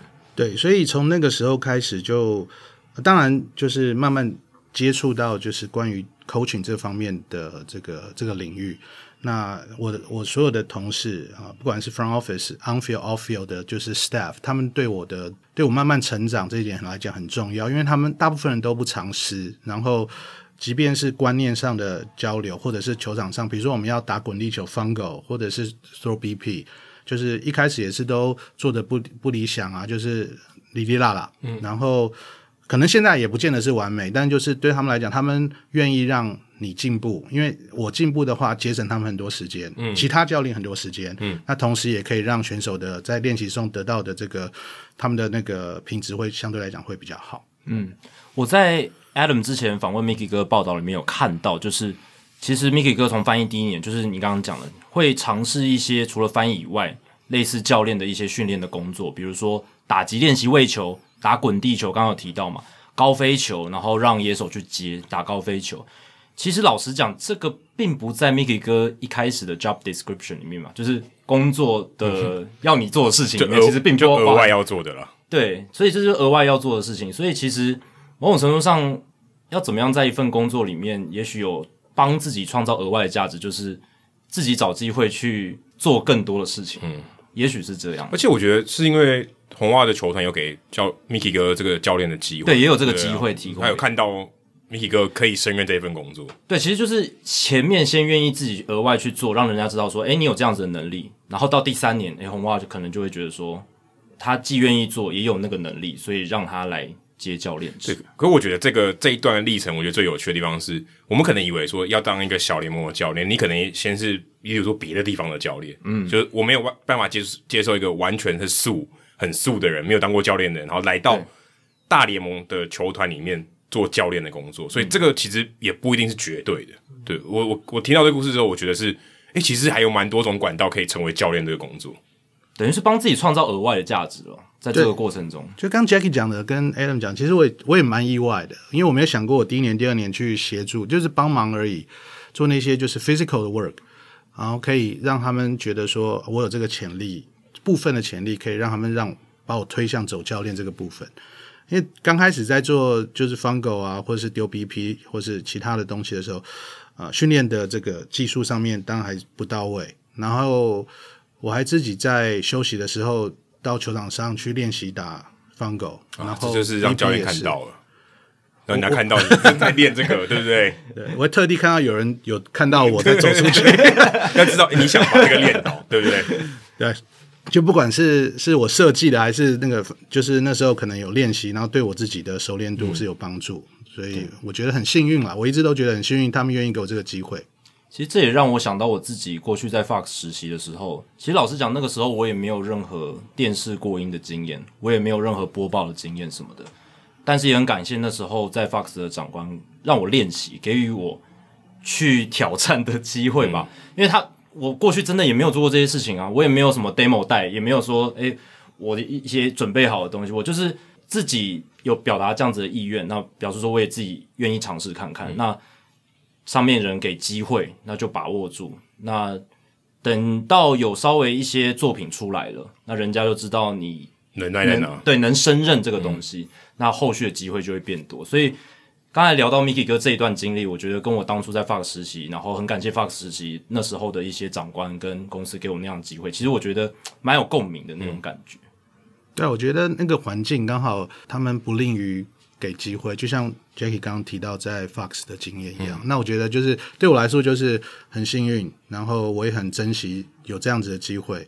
那接下来就是陆后来陆陆续续学习到增加我自己关于对于棒球的理解，对于比赛的理解，然后对于跟选手互动，它都是有帮助的，是一个很好的一个基础。那你也算是一个教练的养成，对这个整个过程到现在嘛，至少也这样也十几年了，嗯，等于教练的养成的过程，所以从是一个很长很长的过程，对你来说是一个非常长的过程嘛？还是说？是，即便到现在还是在，你觉得还在一个养成的阶段？我觉得持续养成不是坏事。嗯、对我来讲，尤其是我自己的过去的背景，啊、呃，可能是素人非科班，但是因为这样子，可能我觉得我会呃更容易比较开放的去听别人给我的建议，嗯，不管我同不同意他，但是就是或者是我的做法上跟他是不是有出入，多观察、多看、多问，嗯、然后会让自己持续往前走。嗯，open minded，对对，其实我在资料里面看到。呃，Mickey 哥其实有持续在进修嘛，对不对？这几年其实都有持续的在进修，而且是那个 performance psychology，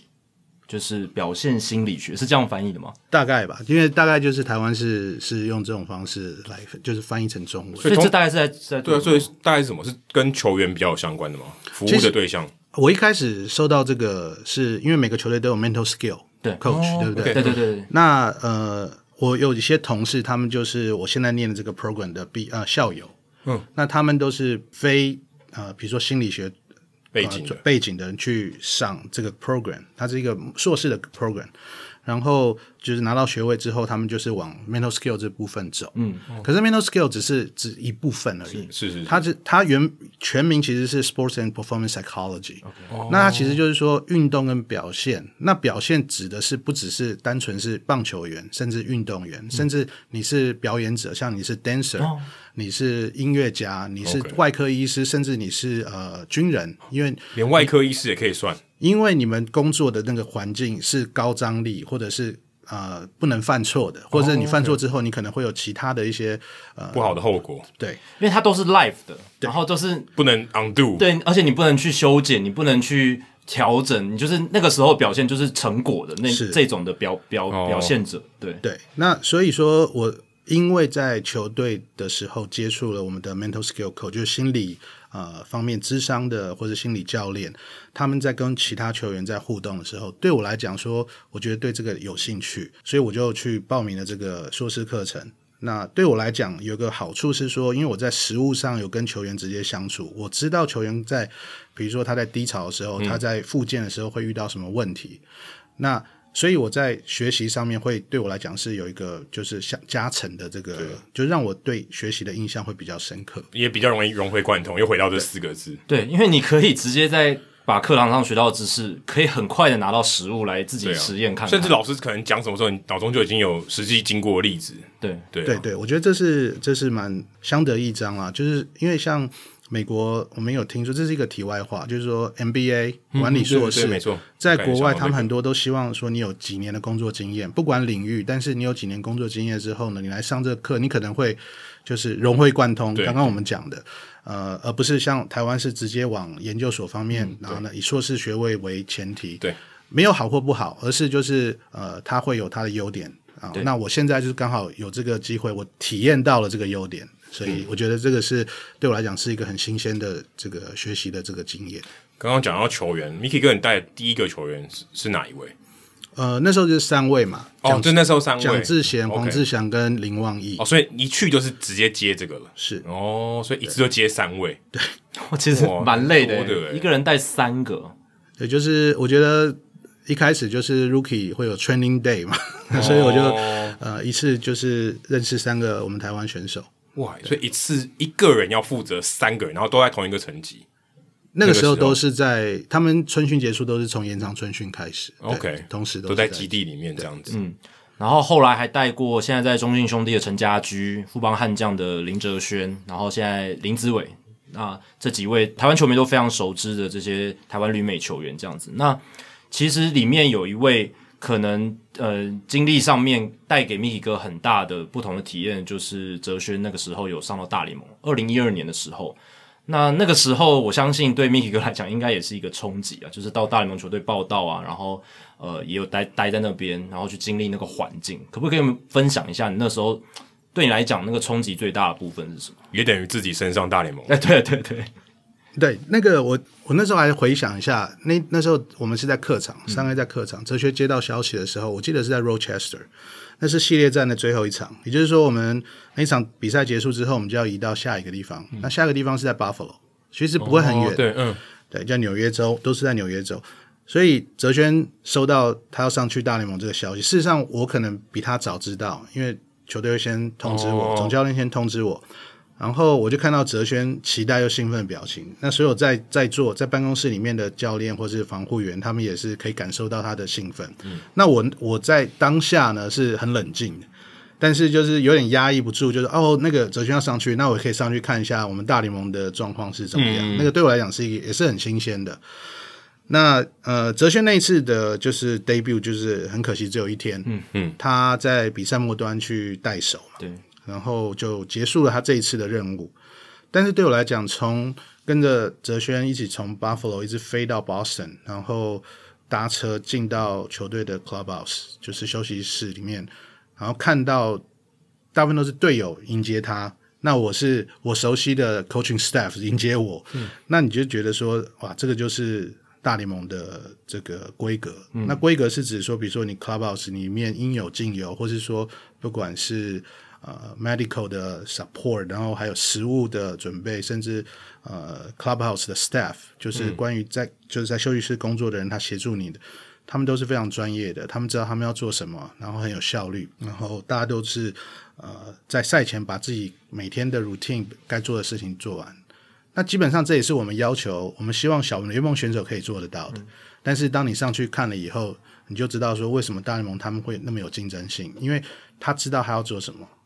He stick with his their routine，然后他继续做，嗯、所以呃，让结果的影响他心情、影响他表现的造成的这个呃影响造成最低。哦、我觉得这个是最主要的。虽然说我只在那边一场，在那个时候我可能看不出来那么多，但是在陆陆续续后来有经验跟他们一起工作，或者是呃后来执委又有机会上大联盟的时候，其实我的我观看的角度又不太一样。所以对我来讲是那时候很兴奋，然后但是同时我也很冷静的，我希望能够看看我们大联盟的 operation 有没有什么呃不一样，或是我们可以在小联盟可以更改进的地方。是很震撼的吗？第一次，第一次的经验一定是震撼的。你有你有因为哲轩上场，你有就是在比赛中站上 Fenway Park 吗？比赛中站到球场上没有，嗯、但是就是赛前赛后都 OK 都。对，哇，那个如果真的站上去，那感觉哇，全场的观众看着你，那压力应该超级大。嗯、对，应该会是很难忘啊，对啊，对啊，对啊。所以这一段经验，相信也是在 Mickey 哥的职业生涯里面是一个非常重要的一个注脚。这样子，那 Mickey 哥在教练的生涯里面，虽然挂了就是 Coach 这样子。但其实密哥有个专长是指导捕手的部分，捕手教练，捕手，对对对对对，所以呃，捕手教练其实嗯、呃，主要的工作，大家可能会觉得说啊，捕手教练一定教接捕嘛，一些动作，然后稳定性什么的。那有没有有没有一些面向，可能是球迷他在表面上可能不太清楚？诶，捕手教练这个工作养成上面可能要特别花心力，然后外界可能不得而知的一些呃工作的细节会是什么？嗯我自己来看这件事情，就是说捕手就跟其他的野手或者是投手一样，他们在每天的训练当中都有一些 physical tool，就是 fundamental 的 skill 的练习。也就是说，挡球那些的，对，就是捕手来讲，可能是接球、挡球、footwork，就是你要传球，要准备传垒包，要呃，就是阻止对方的跑者往前下一个垒推进，这是一些 physical tool。但是这些东西，它会因为它练习的时间，然后就是他的 reps，慢慢建立他的次数，能够建立他自己的自信。是，即便他不用在比赛中马上可以反应出来，但是熟能生巧。是，因为这是我再讲一次，这是我觉得这是 physical tool。但对我来讲，一个另外一个呃很重要的是，就是他的软实力。嗯，他的软实力包括对我来说是呃，你对比赛的了解程度，你了不了解球投手球上面的投手？嗯，你能不能看出来他当天的状况？是怎么样，他的哪种球路的掌握比较好，哪种球路可能不如他以往，甚至在牛棚的时候有一样的这个就是犀利程度或者是球速。然后甚至就是说，你发现了投手当天状况跟赛前准备就不一样的时候，你有没有 Plan B、C、D？你可以马上反应，还是你让他就是一个人就是晾在投手球上面，然后一直投不进，对，投不进去，然后球速到就被叫下去了。就是呃，我觉得这个是软实力。那这个软实力，我觉得呃，很多很大的养成是要从比赛的经验中来获取。嗯嗯嗯。那因为这样子的话，你在实际上你在比赛中被挑战，然后我们可以看你的反应能力。我我可以看你你在这个时候配这个球的原因是什么。不是结果失败或成功，是而是你背后的想法是什么？你不是只是说哦，两个好球，我就要丢配一颗就是挖地瓜的球，是不见得是唯一的选择。嗯、是是，但是你要有你的想法，因为这个捕手如果他在配球上没有自己的想法的时候，他只是一个接球机器，对，没错，对，他不是就像投手，我们会说他只是一个 thrower，对，他不是一个 pitcher，就是类似这样子。所以呃。另外就是还有一个办法可以帮助养成，就是说，呃，多看比赛或是接牛棚。那接牛棚有人只是把它当成我就是接二十颗、五十颗，两个投手就算了。嗯，那有些人如果你把它当一回事的话，你每接一颗球对你来讲都是一个经验或者技术上的增加。然后同时你看到出来说这个投手他对各种球路的掌握跟优点缺点，嗯，所以可以给你一些想法，说今天我在比赛的时候，在什么情况之下要。帮助投手度过这个难关，而不是只是用很传统的想法，变化球或直球，不一定就是看当时的情况跟你个人配球的这个这个偏好。所以这样讲起来，Mickey 哥刚刚赶过去以后，嗯、你才会知道说为什么捕手很适合做教练，因为捕手想的就是不是只有我就是把东西接到，然后不要让它漏到后面或者什么这种之类，就把这件事情完成了。他有太多思考要去要去想了，因为养成的过程就在做这些训练。其实我刚刚听整个 Mickey 哥讲的过程中，我很好奇的是。大家常讲捕手要会配球这件事情，那我就在想，养成的过程中会去指导捕手怎么样去看球探报告，怎么样解读对方的打者吗？会不会有一些课程？会不会有一些很实际的作战演练？因为我我不觉得一定每一个人他来当捕手之后，他都都那么聪明，或者是都一定会看对方的打者的习性，都一定会看球探报告。这有没有一些训练的过程？呃，其实我觉得以以小联盟来讲的话，就是呃，第一个就是我们刚刚前面提到的软实力，是他可以在平常练习中建立的。嗯、比如说，他第一个要想办法去了解投手，对，他丢什么球路，他的优点缺点是什么，他的 go to pitch 是什么，他的就是 killer pitch 是什么。那另外一个就是说，他有没有在就是对于比赛，他是很用心的在观察。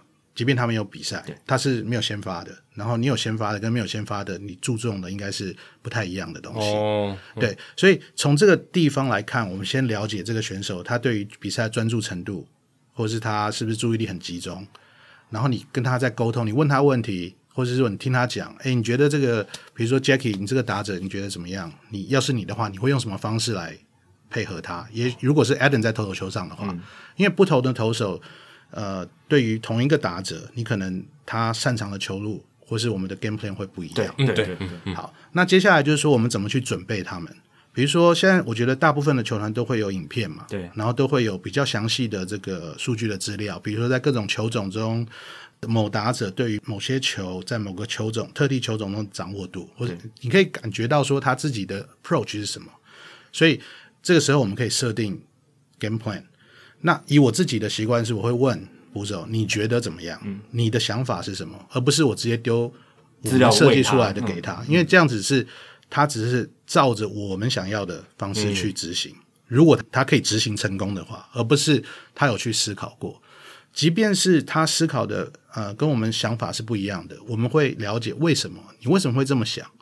那这种东西没有对错。有时候只是结果来论成败论英雄的，嗯嗯嗯、就是你这一球配不管是执行或什么都很好，可是人家就是打到了，那我们只能说他打的很好，嗯、对，就是 tip my head，就这样，就是跟他敬礼，就没办法。所以从这些过程中，在准备的过程中，在我们提供资料，然后他怎么去咀嚼消化，然后给我们的反馈中，我们可以知道他需要这个捕手他需要的是什么。他需要的可能是要多了解投手的优缺点，还是他多看比赛去了解对方打者在某种情况下，呃，他以什么样的球路为攻击，或他他的挥棒习性是什么？嗯，然后这些还是一样，我刚刚讲，他需要就是从次数上来建立他的经验，然后慢慢培养。所以人家才会说弗莱喜这么厉害，就是因为这个原因呢。他他在这个前面的训练应该是蛮扎实，就蛮扎实，所以他就变成一个习惯。他来这边。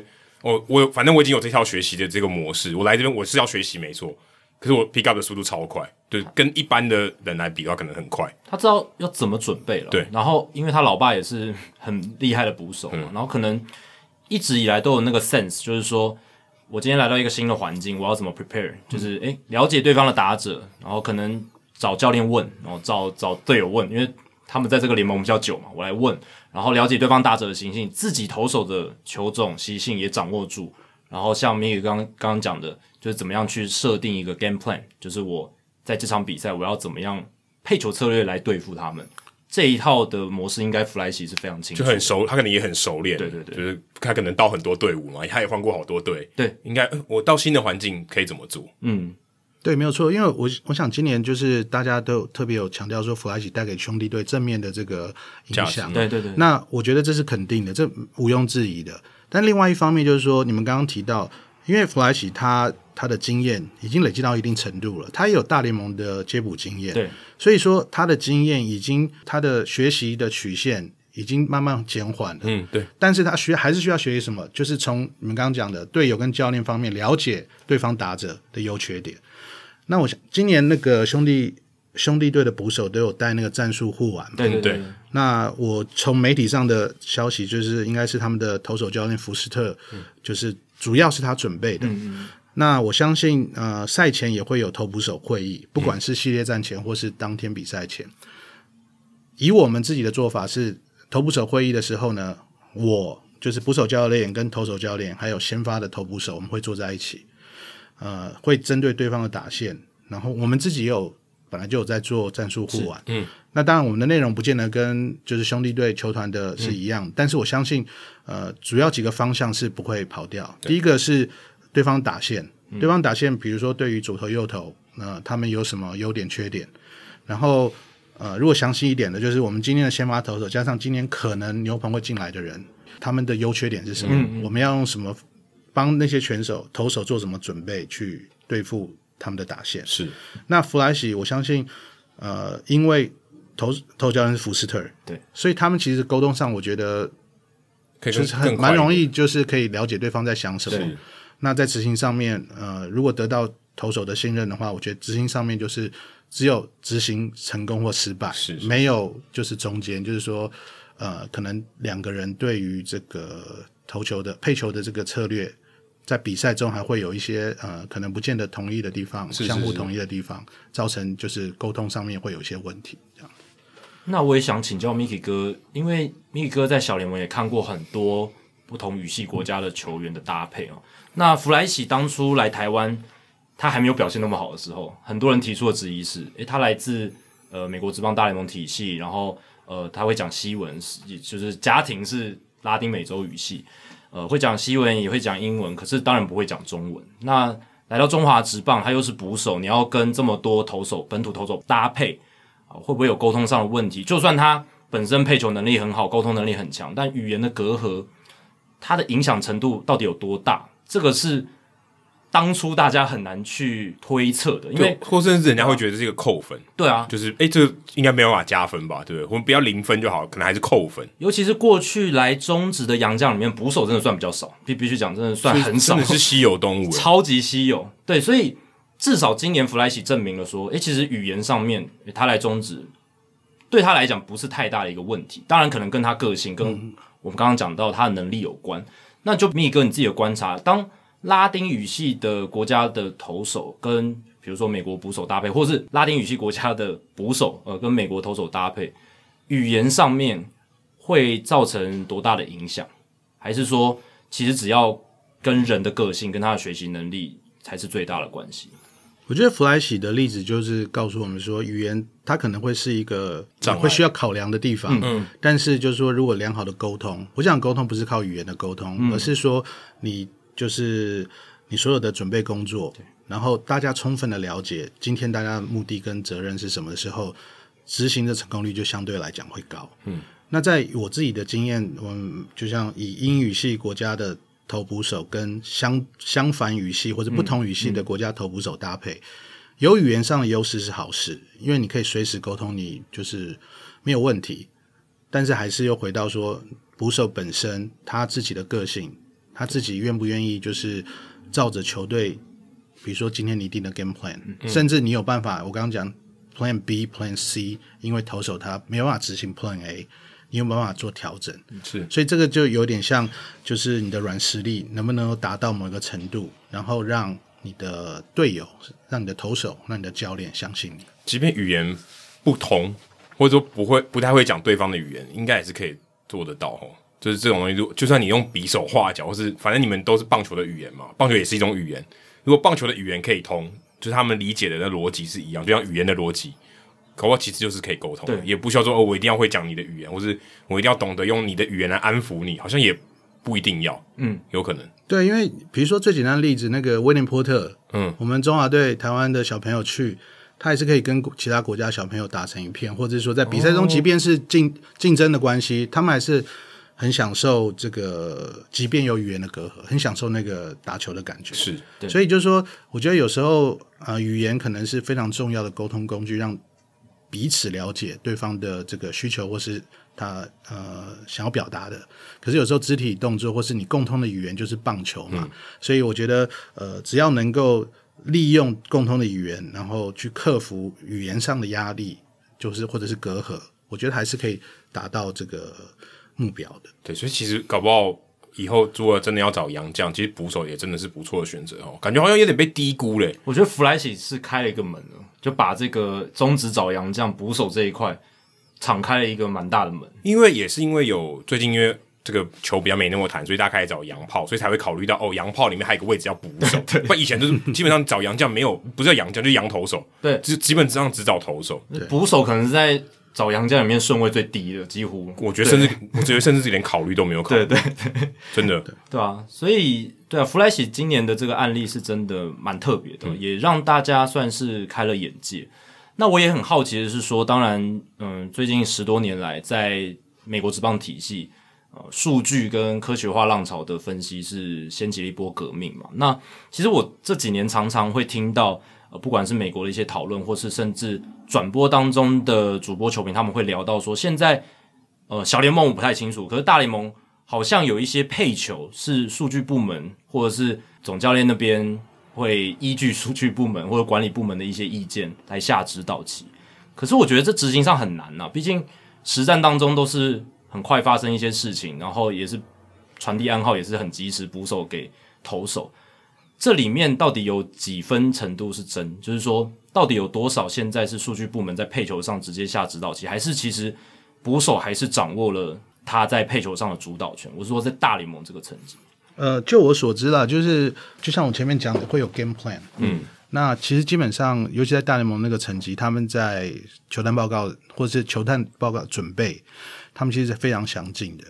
呃，Jackie 是第一棒，那第一棒他对于左投右投，他对于什么类型的投手，他的他喜好挥棒的这个球数，跟他球击出的落点。嗯这个我相信这个资料目前来讲就是非常普遍的，每个球队都有基本资料了。对，那只是说你怎么去解读，你怎么利用投手的这个优势来做执行，让他知道他出间接知道他出局的这个目标，这是最重要的嘛？嗯嗯嗯、对，拿到出局是不是最重要的？所以 game plan 制定好以后，捕手是执行的时候最重要的一块。那投手相对来讲。有时候有些比较就是有自己想法的投手，我们相信就是很多大牌投手，他们都呃有时候会有自己的想法，坚持他们自己的想法。那我讲一个比较不坚持自己想法，就是我们自己球队投叫 Chris Sale，嗯，他跟我讲说捕手比几几根手指他就丢，他不会自己，他基本上不摇头，没有什么太多意见。对，所以他投球节奏很快。对，那我觉得就是说他把所有事情简单化。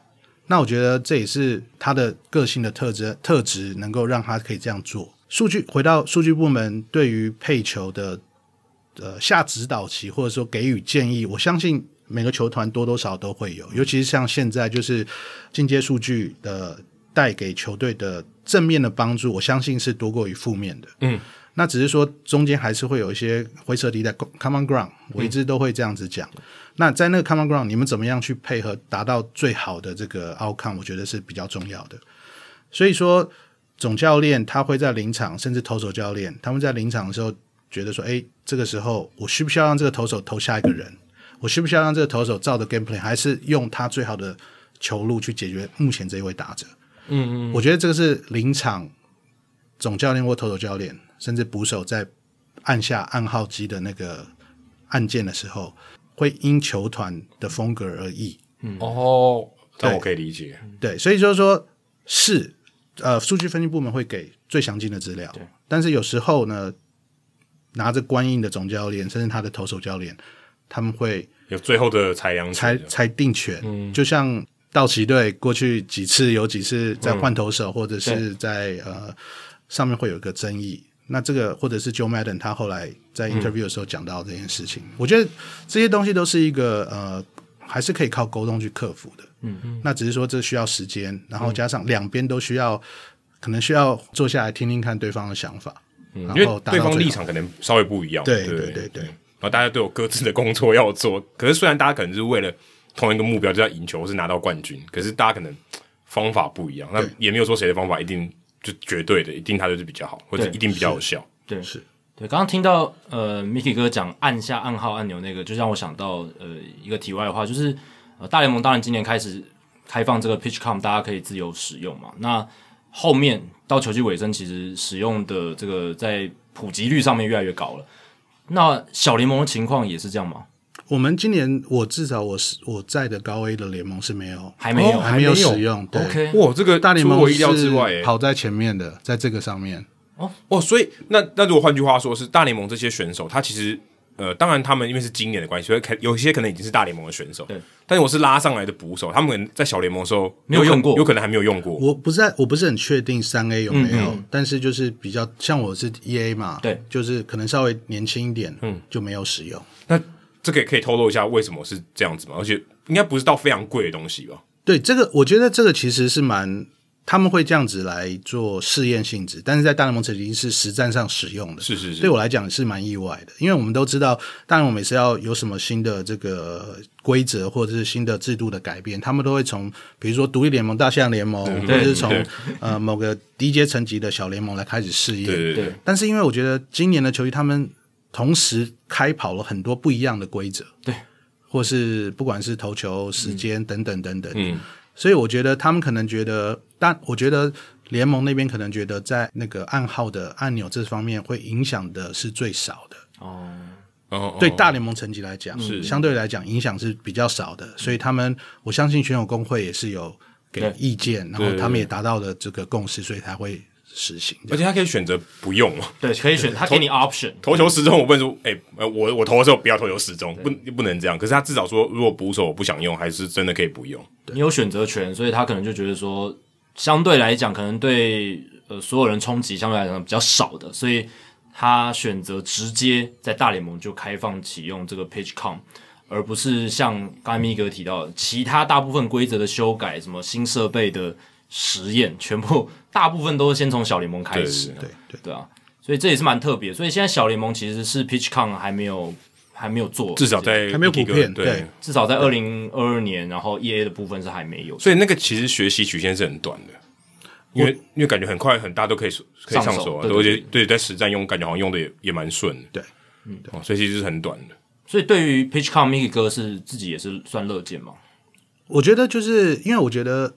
联盟他做一些改革，它主要是他的目标是让比赛的进行更更有效率、更紧凑。对，然后他可以在呃品质不不掉的情况之下，他可能会吸引更多人愿意来就花时间看棒球这个运动嘛。嗯嗯、我我想原本的目用意是这样子，还有避免偷暗号。偷暗号，对，当然偷暗，嗯、尤其是这个是偷暗号是最重要的事情。对对对对，我觉得就是以这个为前提。所以，所有他们这两年在试试验的试试行的这个新的规则规定，如果都是以这个这个方向走的话，我觉得这是我乐见的。嗯，对。而且在教学上也也 OK 嘛，对不对？这不太大，不会很大的影响。不会，他选手只是需要时间。嗯，对，他需要时间去适应，然后按按钮。对，然后你要带到比赛他的那个节奏，是，那他可能需要几场几个 outing 的时间去适应，嗯、那慢慢就会，我相信会慢慢比较进入状况。嗯，对，刚刚有提到教学跟养成这一块，呃，PitchCom 可能学习曲线很短哦，大家都很快可以上手，但我相信，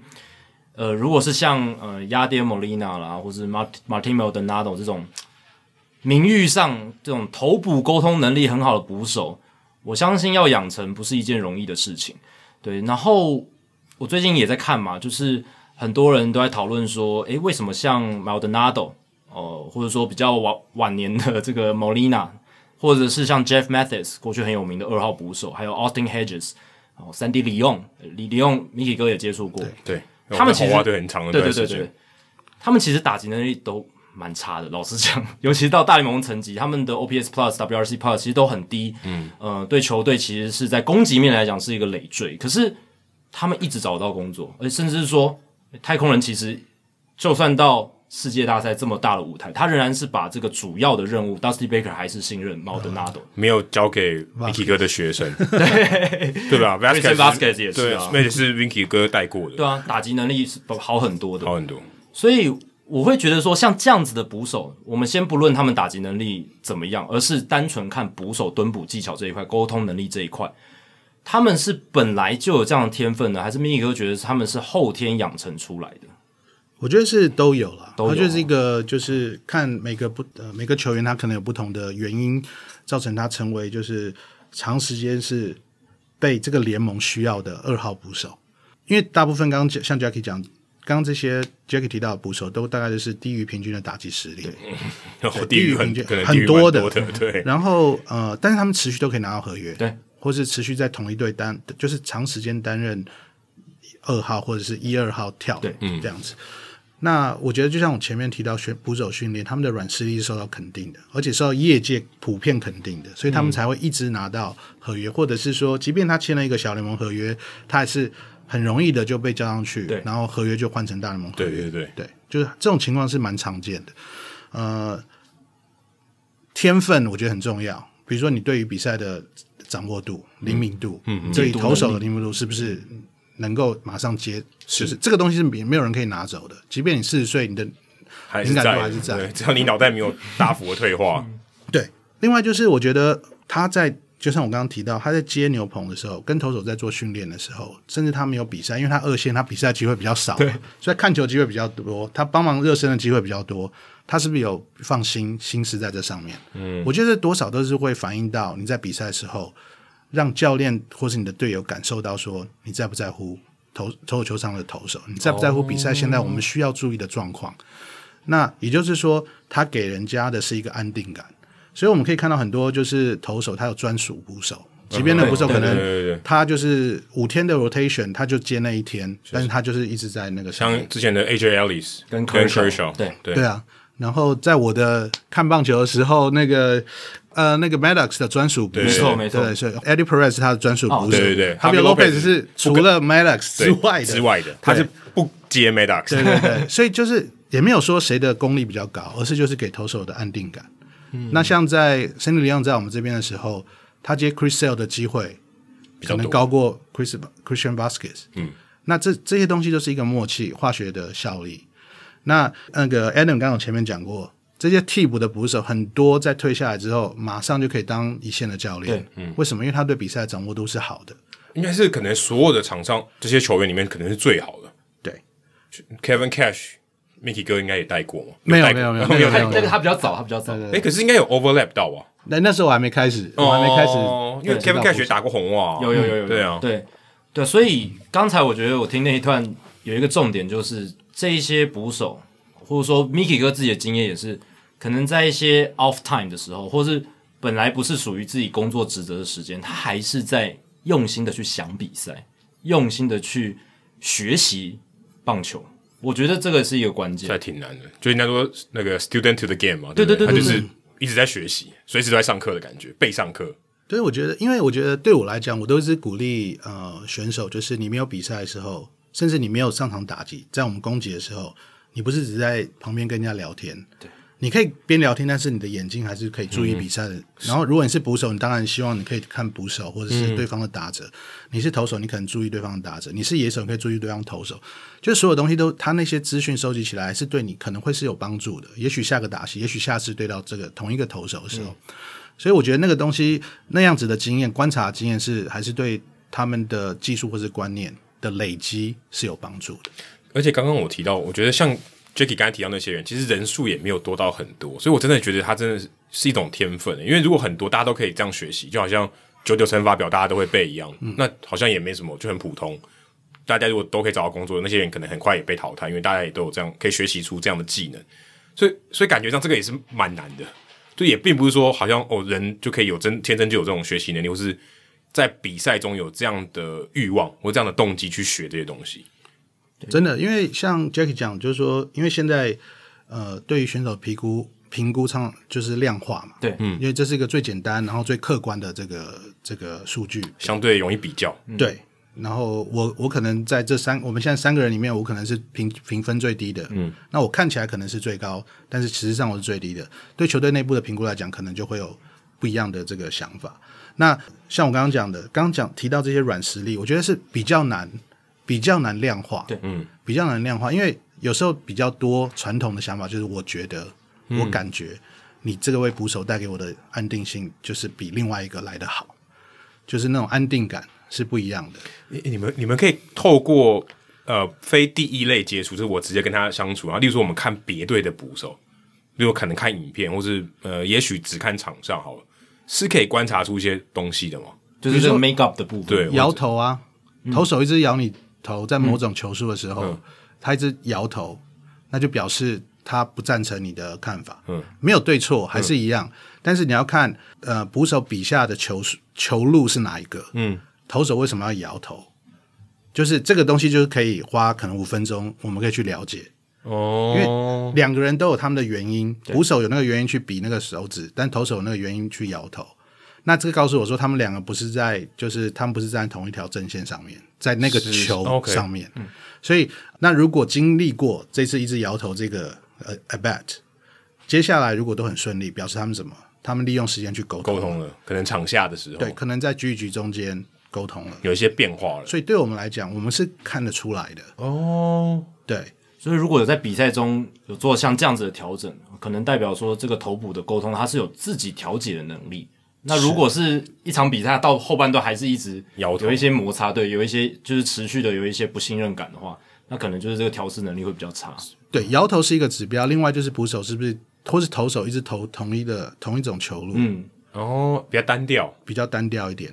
那比较单调不见得是完全是捕手的问题，嗯、有时候是投手对自己的信心不够，不够，他只相信某一种球路，所以这些都是一个参考的指标。哦，对，所以这也是我一直觉得，就是呃，我们所谓的传统球探啊，就是他可能呃是棒球人出身，然后打球经验为主的这样子的嗯球探或者是观察家，我是觉得他们还是有很重要的价值就在这边。我觉得这种 make up 的东西，你光看数据或者是只是单纯看转播画面，我是觉得很难直接看出来，或是看剪好的影片，恐怕也看不出来。对啊，因为那一段可能是被剪掉的，对，可能是被剪掉的，对。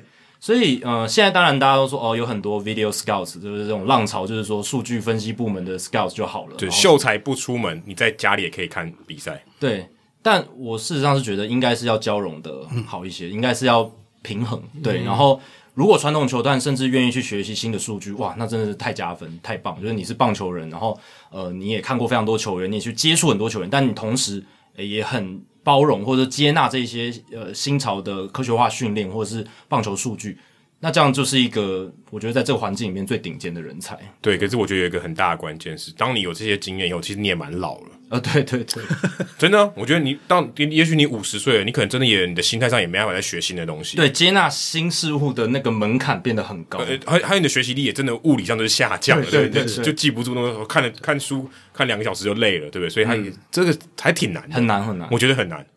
就是都是一直挑战啊。嗯、那但是我觉得棒球现在这个浪潮就是一直把从业人员一直往前面推。对，那 front office 是最先做调整的嘛，然后接下来还是往希望往下面扎根，嗯、然后希望能够介绍给所有的 coaching staff。那我觉得很重要。Mickey 哥刚好也算是在这个浪潮，就从开始到现在这段过程都有经历过。哎，对啊，因为其实零七零八年的时候，虽然已经有 Sabermetrics 有赛博计量学什么，但真的是还很初阶。然后那个时候 catcher framing 投好球的概念也其实才刚刚刚开始而已。对，那个时候有吗？有叫 catcher framing 吗？呃，我这个听到这个 turn，嗯，就是我们自己在用，嗯、或者说我们自己内部会提到，嗯、大概是五年前。哇哦，哇，那代表说，等于说业界承认这件事情，可能也很近的事情，十年内的事情。我觉得，我觉得大联盟的三支球团，当然有些人是领头羊，对对，有些比较早，有些比较慢。但是就是说，整体来讲，他们接受的是比较慢，嗯、相对来讲，跟在外面就是有 private training facility 就是带头起来。可是他们当一开始动起来的时候，他那个投下的资源跟他们希望大家能够接受，不管是相对的训练或者教育训练工作，他们做的就是我以我自己的经验，他们做的还蛮不错的。你说这样，例如说，好，我们现在有一个 philosophy，就是一些哲学新的，然后是其他的，就我们这个体系里面都都不知道的。你这样贯彻需要多久时间？我觉得需要大概。好好几年，好几年，哦，所以也不是很速成，不，不是速成，但他们愿意马上投下投资资源去。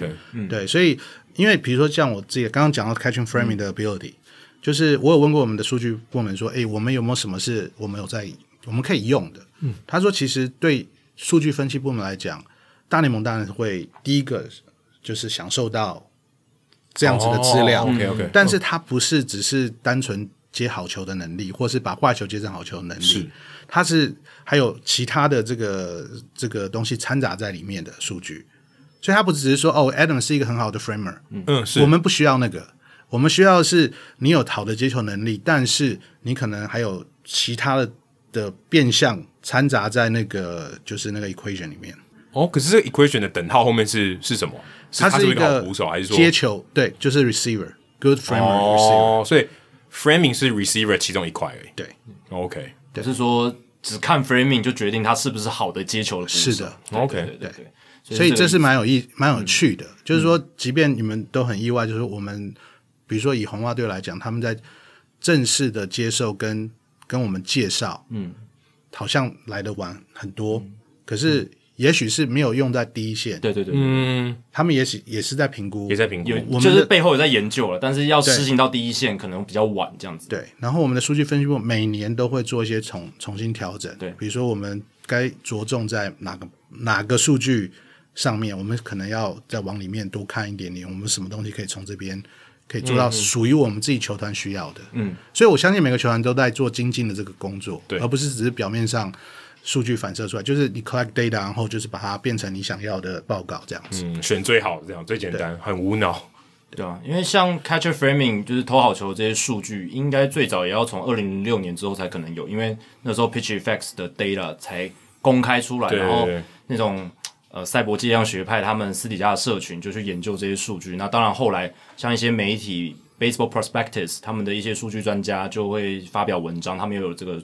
看出一些 leaderboards 哦，哪一些捕手很会投好球，哪些捕手比较不会呃投好球，然后后来才慢慢就延伸到大联盟的 front office，、嗯、所以真的就是最近十五年发生的事情，真的就是 Mickey 哥进这个产业的时候刚刚萌芽，然后到现在你看已经变成大联盟三十支球队，你在评估捕手的时候，你不可能忽略掉 catching framing 这个东西。那时候真的，我觉得已经进到主流的球迷对对，对，因为你在。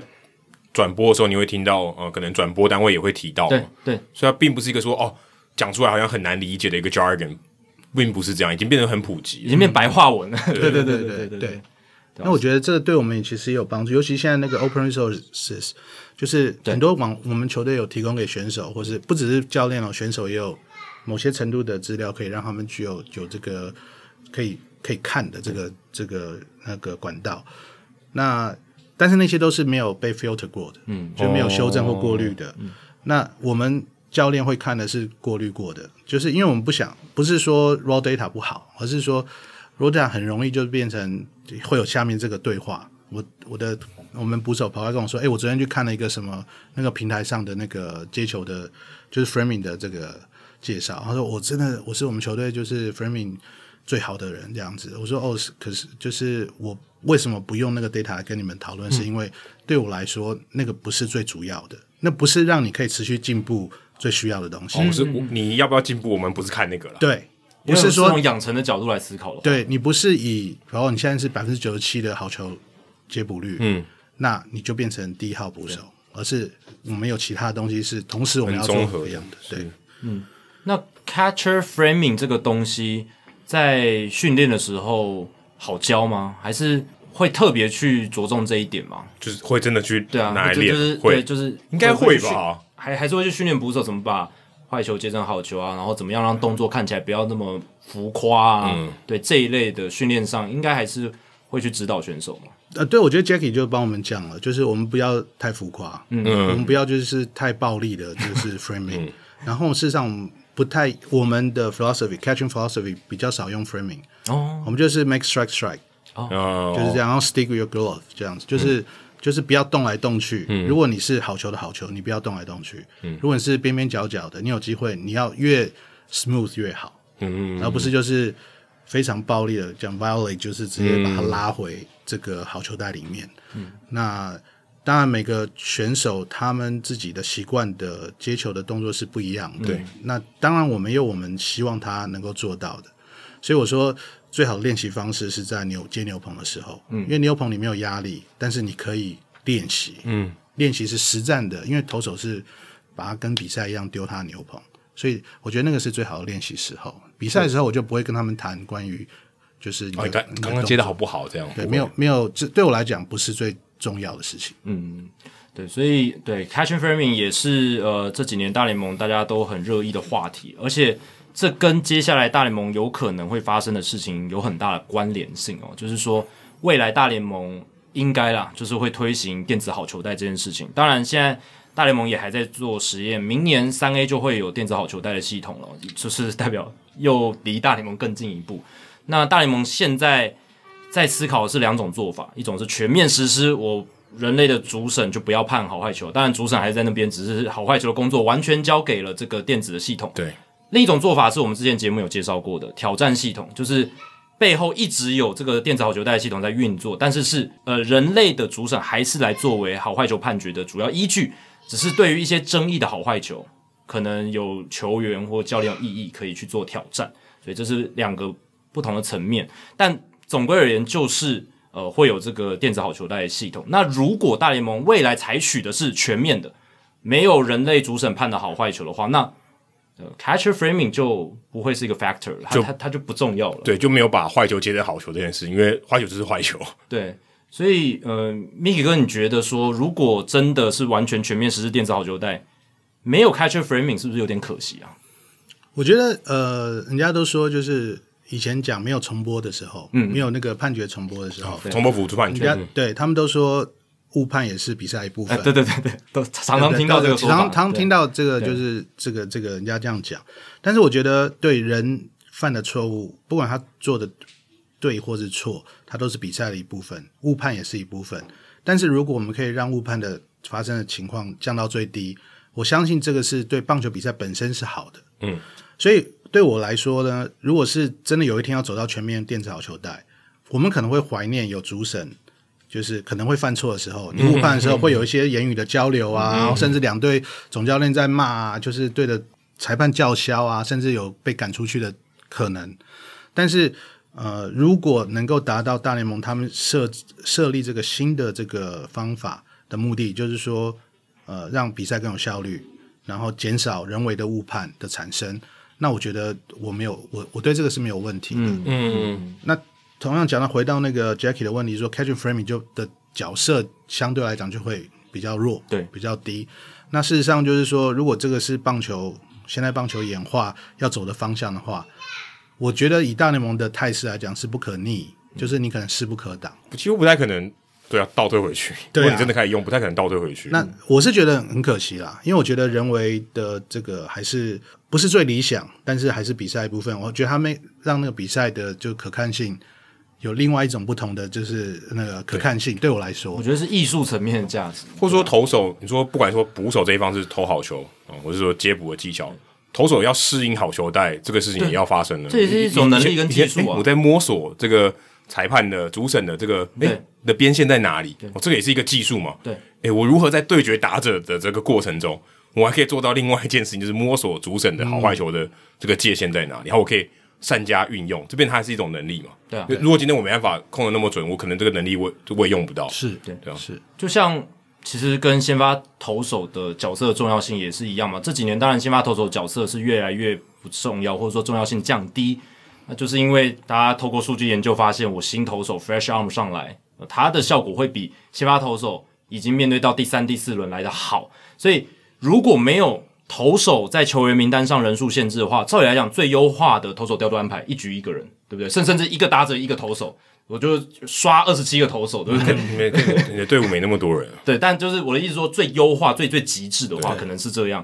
但是那棒球就不好看了嘛？是，因为棒球本身它是一个娱乐的东西。其实这让我想到，就像人家说篮球，为什么这个四十八分钟里面，你不怎么不每一球都全场压迫？那对啊，其实说你体力负荷了，你全场压迫是每一球都可以。可是没有人要看这种比赛，因为他球根本传不出去，超无聊，超无聊的。对，其实他要全场压迫，是每一球他都可以全场压迫。而且球队人数有限制，他体力上没办法做到。时时分分秒秒都。假设他体力无无限无限大，对，那也超难看，因为可能也不会这样做，因为这个一点都不好看。对，所以大家现在就在讨论说，哎，我们要让先发投手的角色重要性恢复复辟这件事情，其实它很重要的精神意义就在于说，找回当初棒球设计出来他想要让人家觉得有趣的部分，然后投手先发投手这种对战组合的对决，让人期待这个戏码是很重要的一部分嘛。是，John Smoltz。对战谁啊？那个时候可能 Pedro Martinez，不管，反正就是两大先发投手的对决，那个排出来会让人有一种期待感。那这就是为什么大联盟现在也在限制球队你能带的投手的数量，嗯、然后呃限制这个后援投手上来，你一个人至少要面对三人次什么。其实这些规则都是呃希望说一个投手可以投的稍微长一点哦，让这个每一个投手的重要性比较增加一些，嗯、对啊。所以他目的都是希望把这个。棒球它艺术层面或者说比较嗯好看层面的部分拉一点回来，对，因为所谓 Jacky 说的艺术层面就是你算不到的，嗯、对的，对对，对你都算得到，在电脑跑跑一跑也模拟就好了，就跟那个奇异博士跑一跑就好啦，对不对？那还用看吗？对不对？就就无聊啦，对对啊，所以就是大联盟当然这几年在做这些努力，我其实是我个人是希望可以呃看看到这些改变有什么样的效果，那。有好的效果，我们就收割嘛。那不好的效果，我们再思考怎么样来做改进，再 undo 回去啊，其实也是可以，也是一个方法嘛。对，对，也是一个方法，对吧、啊？那接下来也很好奇的就是说，诶，未来大联盟实行一些新规则，不管是明年的什么限制防守布阵，什么限制牵制的次数，还有投球时钟这一些，对于 Mickey 哥你们在小联盟做训练来讲，会造成什么样的影响？但其实我知道小联盟其实投球时钟早就有了，嗯，嗯，对，那。这些东西对球员训练上，实质上你们会有一些什么改变吗？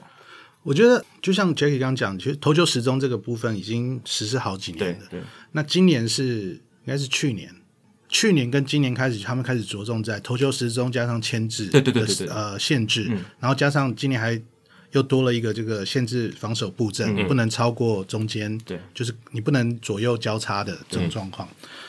呃，我觉得对于指导选手上面来讲，我们每次都会讲说，今天我们跟你跟选手用讲的，或是在练习的时候做演练，但是到比赛中，球拿球的人是投手本身，所以他自己要能够融入现在的状况，就是哦，我只剩下十八秒时间，垒上有人剩十四秒，然后我牵制第二次了，没有造成他出局，所以我下一次我要不要把球往传一垒，这个是一个问题。嗯，那今年我们有。实行就是新的规则之后呢，我们发现就是选手，尤其是救援投手，他在投手时钟上面会感到比较急迫，嗯、尤其是进来的时候是垒上有人的状况，对，对剩十四秒，你丢完球拿到球，然后你在投圈投球转一圈，定下来看暗号，如果你的暗号不是第一时间就接受了，哦，压力很大哎，那你就变成马上你就要准备出手。那当然他们有一些钻钻落洞，比如说捕手喊暂停。然后投手退板，可是投手退板就是占算一次的牵制，对对对，所以这就是一个一个无限的轮回，就是说你一直会陷在那个状况底下。那也就告诉我们说，投捕手的沟通，第一个你一定要非常流畅，嗯，二垒有人的时候，你的暗号会比较久，因为你怕被偷暗号，对，那个也是一个考量的因素。所以我们在跟捕手在指导说，你要记得越简单越好。甚至我们要开发出新的方式，让投手可以做反应。哦，那这可能就是我们球队在用的，是是是是就我就没有，我就不就是多仔细讲这样子。嗯、然后另外在牵制的时候也会发现，就是以前大家都喜欢就是软所谓的软性牵制，就是说哎我在看你，对，然后但是下一次我说我再来就是用力吹。那其实这个就变成说你要善用这个牵制的这个限制。嗯，那我知道今年。就是大概球季一半的时候，你没有做过统计，或者说你没有收到资料，在比赛时间已经降到大概两小时四十分吧，如果没有记错的话，非常好，非常好的一个消息。对，然后对我们来讲，球员、教练甚至观众，我们觉得哇，我们每天可以不用打超过三小时就可以结束那天的比赛是好事。嗯，那同样我们没有损失那个在品质或者是内容上面没有变得比较不好。嗯，对。也不是说什么零比一、一比一的比赛，我们还是一样持续的会打击得分什么的。那我觉得就是让选手适应的时间慢慢增加的时候，在球季下半季的时候呢，我们就不太有因为这些特别的规则而受罚，比如说多一个坏球，对对，对或者是让跑垒员推进，对。这样子的这个情况。所以之前是偶尔会有，对，就在一开始的时候，哦，那那很正常嘛，大家对还不适应，对，对还不适应。那我觉得就是说，反而就是在球队在。投手教练对投手们，或是总教练、野手教练，他们在做 game plan 的时候，嗯、他会，我们会把这个地方注意到。是，那他慢慢就变成一个，就像我们每天生活正常的一个 routine，它已经慢慢融入我们比赛的这个计划一部分了。哦 okay, 嗯、所以就不会呼吸空气的感觉，就就不会特别觉得我是戴氧气罩，嗯，然后我才能呼吸的。就像我们今天录音的时候，脱罩口罩可以脱了，现在还是不习惯把口罩脱下来。十二月一号开 开始开放户外可以免戴口罩，差不多的意思，对对吧？所以。这样子看起来，刚才 Mickey 哥也有分享到，因为小联盟其实都有这些新规则，就是大联盟明年二零二三年要实施的这些新规则，其实小联盟都已经有在实施做实验。那 Mickey 哥的实际的体验的感觉是，诶，到了下半季，好像选手适应期也慢慢的能够掌握住了这些新的规则，然后再来就是观赏性来讲，似乎也是不只是平均比赛时间缩减，那球赛品质的 compromise。变得不好的部分好像也没有很明显，就是品质还是维持住，然后比赛时间缩短，等于是删减掉了一些本来大家就不想看到的 dead time，哦，就是一些停滞的时间，所以看起来这个实验的效果还算不错。即便那个 time 可能一秒，但是你累积起来很可怕。对对对对，是是是。所以明宇哥你自己也觉得，就是这个这些规则修改对比赛品质就观赏性来讲是是还不错的。我是我是同意的，因为今年看、嗯、做起来看起来是。我觉得是没有什么大问题。嗯嗯，对对，那当然就是投手或是野手，还有打者也有嘛。对，打者你叫暂停可能只能叫一次，没有限制。所以就是说，对于他们原本建立起来这个 routine，甚至他习惯球与球中间，他们要被迫要去做调整。嗯，也是学习。调整本来就是就是你持续成长的一部分。嗯，所以我不觉得那会是一个遭到很大的冲击。但是我们知道为什么他不在大联盟马上做这个，是因为大联盟选手。他可能需要真的比较多的时间，在投手在球与球之间，或者是打者在每两球之间，他们需要多一点时间去 breathe，或是做他们自己一些习惯的东西，让他们会觉得比较自在的面对下一球。而且球员工会抗议啊，对，不能那么快，对，不能那么快，哎，适应一下，你先确定这 OK 再来试，对不对？对，我刚刚会问这题，也是因为我跟 Adam 这两年没有去美国小联盟看比赛啊，实际去看到底效果怎么样，所以。透过 Mickey 哥的眼睛，跟他已经经历过的事情来，也分享给我们听众朋友，实际第一线看这些比赛的工作人员跟观众他们的反馈，我觉得这蛮重要的，因为这些改变明年就会来到大联盟，对，很快，几个月后而已。对，所以大家就是大家可以预期一下，其实你看到的球赛品质应该不会变化太大了，甚至会变好看哦。我觉得甚至应该都就是呃，观看的人应该不会察觉到。对。不是那种很明显，就在一两秒的时间，其实很可能甚至更短诶。对，每个 play 就是大概一两秒。对，可是加起来就很多，加起来就大概十五分钟，对之类的。对，所以对这个平均比赛时间应该是会下降这样子。那 Mickey 哥其实在他执教生涯很关注的，其实从我们一开始聊，他还特别去进修这个 sports performance psychology 啊，运动表现心理，就可以知道他很关注诶选手他生涯的发展，然后他的心理状况。其实过去，呃，Mickey 哥，我私下跟他聊的时候，他有他有跟我们分享，像 Ty Buttrey 啦，呃，像是 Daniel Bard 啊，就是 Mickey 哥自己有接触过的这些选手，他们曾经面临到很大的心理障碍，有些走出来，那有一些没有。那这些故事我觉得是非常非常有价值的，所以这个也是在小联盟常常会看到、听到的故事。那在面对这一些球员的时候，其实对于 Mickey 哥来讲，你自己情绪上有时候也会受到牵动，对不对？嗯，你面对到很多很低潮的人，嗯，总是会有人不可能全队人都状况超好嘛，总是有人就是心理上很低潮，那个应该蛮，就是对你来讲应该也是蛮痛苦的哦。对，我觉得如果说只是。呃，球场上表现不好，比如说你遇到低潮，像你们刚刚说的状况，嗯、你就可以常常看到，比如说啊、呃，野手他可能砸球棒啊，摔手套啊，不管是失误或是没打好，投手可能在那一局结束之后摔手套，因为他掉了好几分，或者他没办法丢好球。嗯、那其实对我来讲，就是我也慢慢学习到的。如果你是一个就是很严厉的教练，你看到你的选手这样做，很多人都会觉得说这个人在干嘛？莫名其妙，嗯、你没有失败过吗？嗯，我觉得这很正常。哦，对，因为你觉得说，突然你为什么会有那么大的脾气？对那对我来讲，我后来学习到是这样看，就是说他会这样做，是因为他他关心他自己的表现，蛮在乎的。他在乎他自己的表现，所以我们给他空间，让他去发泄。有些人需要这样子，那每个人发泄的就是就是模式或是方法是不一样的。但是如果你持续的在发生这样情况，那可能告诉我说，第一个，你真的是。在低潮，嗯、你做打出去球都被接到或者什么，可是我们会去看，今天你这个打席的 quality 是好还是不好？你是好的打席，还是只是就是乱胡乱打被三振，然后本地球摸把球打进去而已？还是你这都是你是平飞球被接杀，嗯、或是对方一个美技把你的就是球给处理出局了？嗯，因为在当下选手的反应已经不会在乎我这是个好打席，我把球打的强不强，哦、他在乎的是出局。结果对对，他把他把结果当成他现在影响他心情最主要的原因。那这个时候我们就需要就是，比如说用一些比较特别的方法去跟他谈一谈，或听他说。当然不是在比赛当下，嗯，就是我们要找时间能够跟他做沟通，听他讲，然后呃舒缓他的心情。这个是常见的吗？我说这样的这样对你来讲可能是工作。我说这样的情况是哦，可能。我可能每天都会发生，或者说哦，其实我们可能每天都要跟球员聊一聊这类的问题，还是说也可能也许一个礼拜一次，或是一个月才一两次这样。我觉得是对我来说啦，因为我每天都在比赛嘛，几乎。对我来讲是每天都会发生，嗯，我都会看到这种情况发生，只是发生在不同球员身上，嗯，那因为发生在不同的球员身上，你知道，你了解那个选手的个性的时候，你可以自己心里有一把尺，说哦。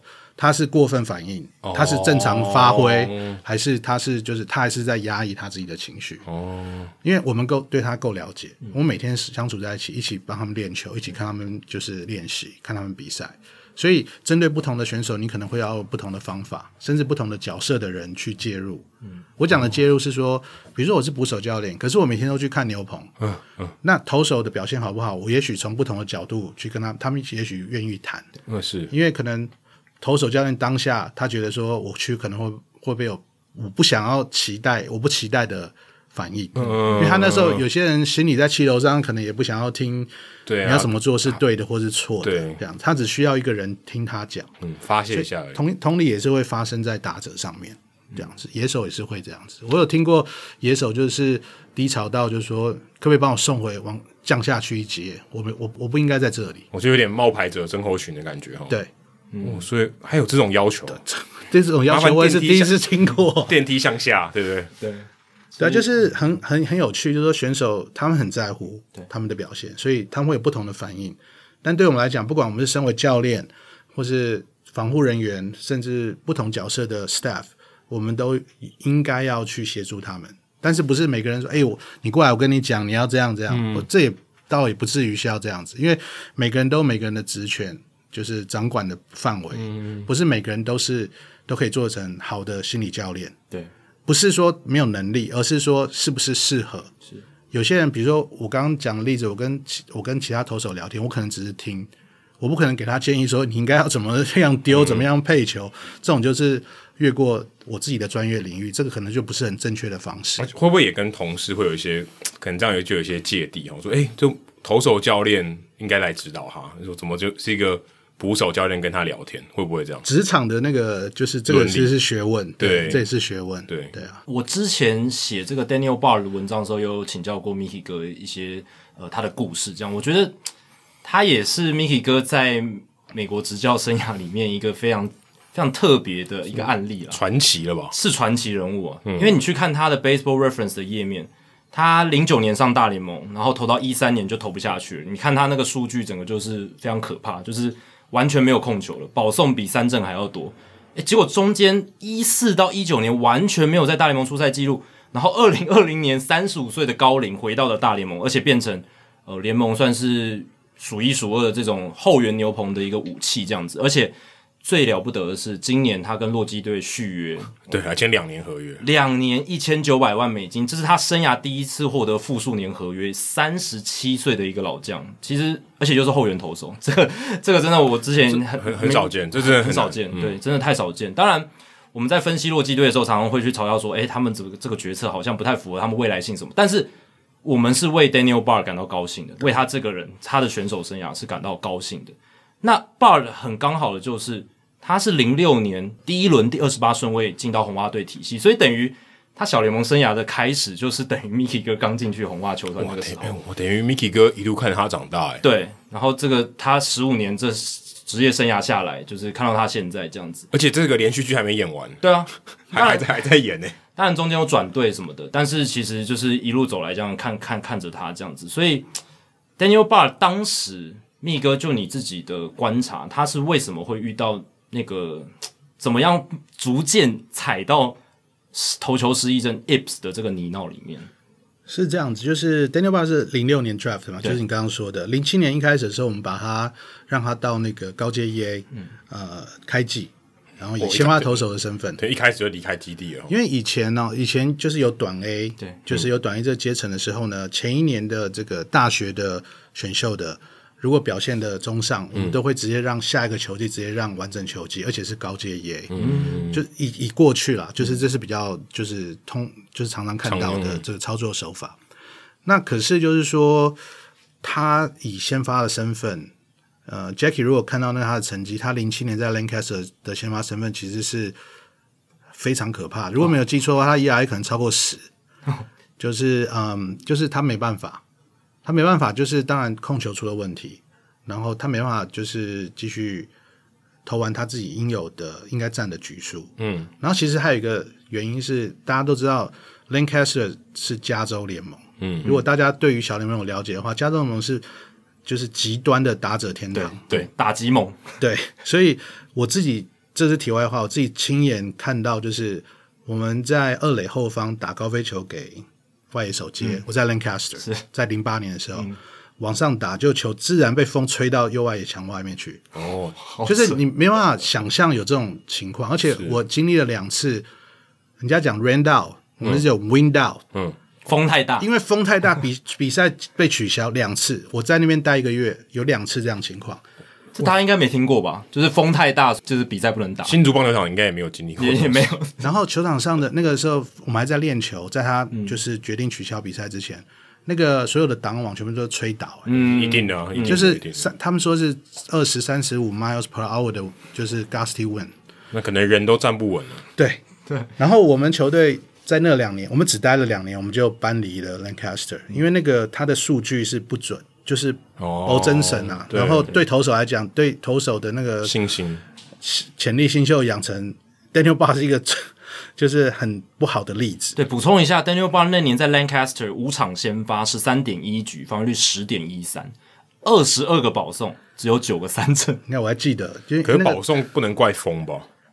对，对不对？所以他控球出了问题，他本身还是有很大的问题。对，然后呢，就是刚刚 Jackie 讲，我们让他签发了五场。就我们把他送回延长春训的基地，嗯、他们是讲说是复健调整一些东西这样子。嗯、那不管是心理或者生理的复健，那复健告一段落以后，他送到 DJEA，那时候我在 DJEA、嗯、哦，所以那个整个后来整个夏天我们都是在同一队。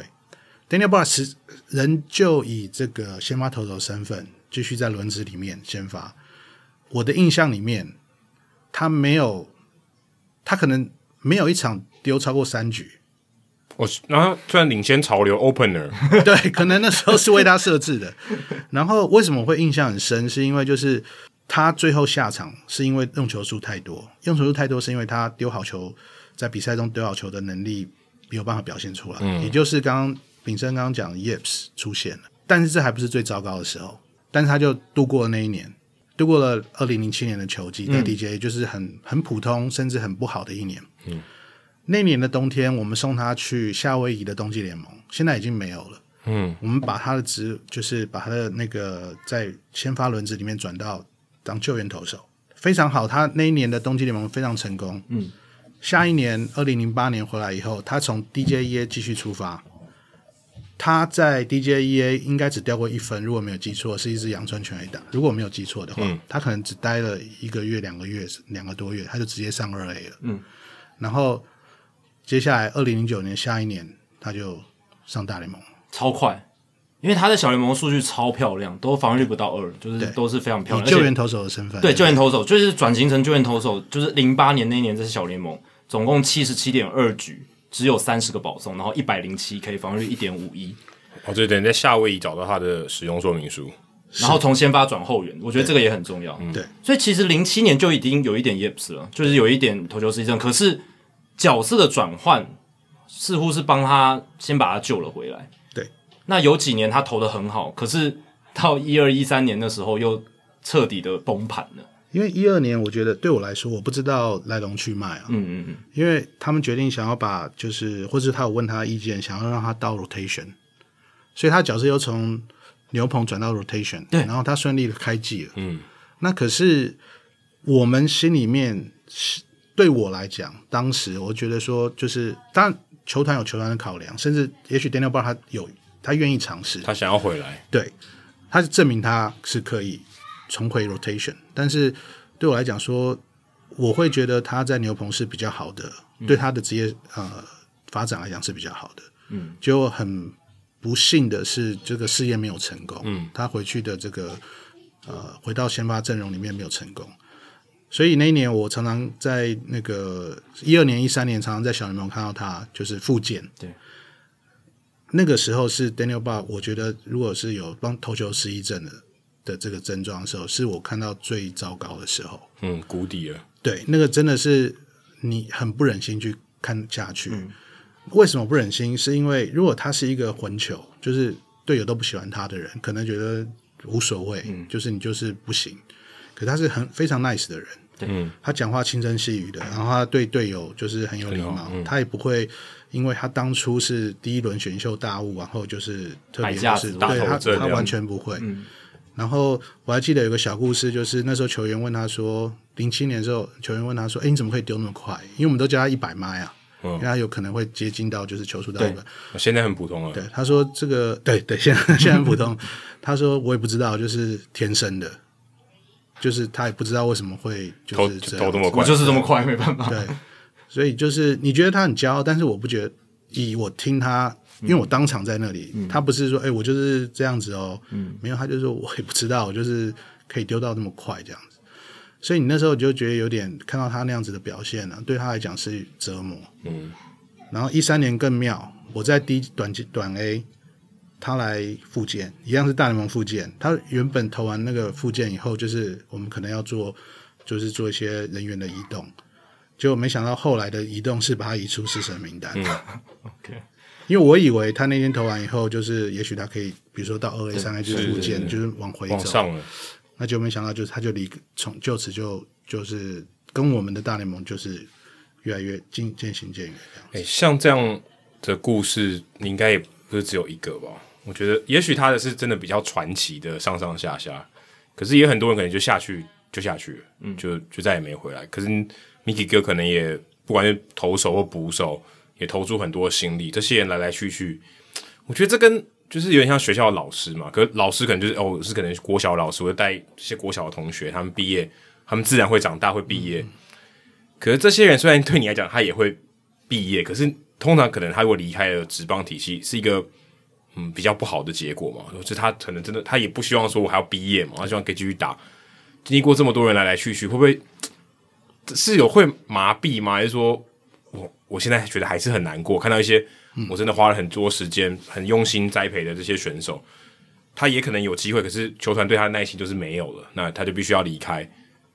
这样的可能有点负面的情绪，对你来讲，现在还会有吗？我觉得麻木是指，比如说我的反应会麻木，可是在我心里面，我还是觉得很可惜。我会还是会这样子。嗯，我讲的麻木是说，这个就是职职业棒球的现实面。嗯，我对那个麻木了。就是当我们决定要解约这个选手的时候，通常比如说会前一天，我们教练就会知道了。那你可能会在接下来这一天，到他被告知要被解约的时候，你看他练习甚至比赛，哦，很，你心里是很难熬的，这很难受哎、嗯。对，尤其是我第一次，就是我第一年的时候，在春训的时候知道这件事情的时候，其实我觉得那个是有点 culture shock，或是不知道，我不知道怎么形容，但是我我完全没办法调整我自己心理。嗯，你跟可能没办法面对那个球员哦，而且我也跟他不熟。重点是你知道吗？第一年我第一年的时候，我根本跟他不熟，哦、不熟你也会春训。对，因为他跟我们都在同一个比赛的球队，在春训的时候，嗯、是，所以你每天会看到他，你可能会跟他 play catch 或干嘛这样。但不熟，对，不熟你都会这样。不熟，哇，那熟的话还得了？那时候是第一次体验到就是职业棒球的那个现实面。对，但是到慢慢到后来，就是当呃我必须要告知球员他被解约的，我是坐在球员的另一方的时候，我告知他这个消息的时候，那个其实蛮难熬的。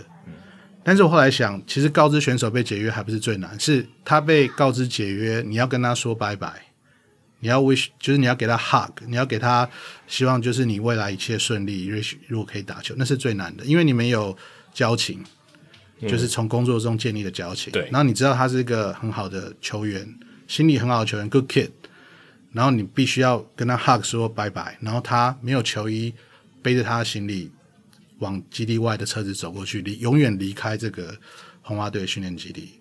那个是我觉得，我一直到现在就是，我说我麻木，是我可能尽量不表达、表露我的就是情绪情绪，但是我心里还是会觉得不舍。因为必须说，这样的职场环境，其实，在现实社会里面是很少见的。一般你的同事离职就离职，对他可能是自愿的，我就是不想待这家公司。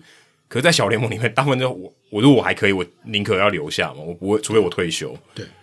所以这个是一个非常非常痛苦的决定。大部分人离开，而且你是他的主管，就是说我要把你裁掉，我就是 DFA 或什么的。对，其实我觉得那个心智上是一个非常可怕的磨练呢。嗯，是，就觉得他都觉得他都说不是哦，你被挖角了，很棒很棒，给你拍拍手，对，很恭喜你，你你你值得更好的地方。嗯、可在这里不是，就是说 sorry，你就是被淘汰。对，那个每天都在增援实境秀的感觉。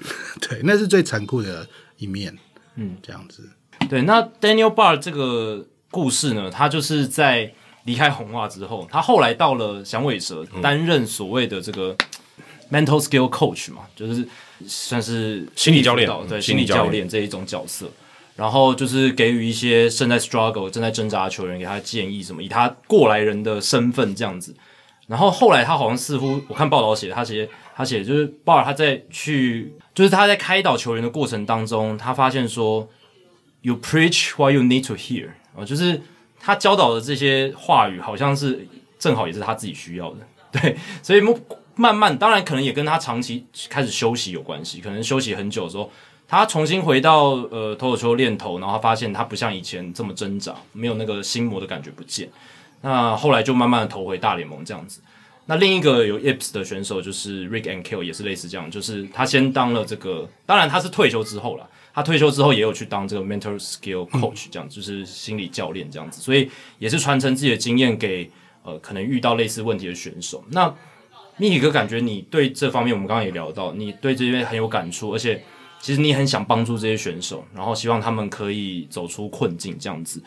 所以，虽然你现在是诶翻译兼教练，那教练上面还是很多这种 physical 的部分，就是呃实际的训练啊什么。那你未来有没有？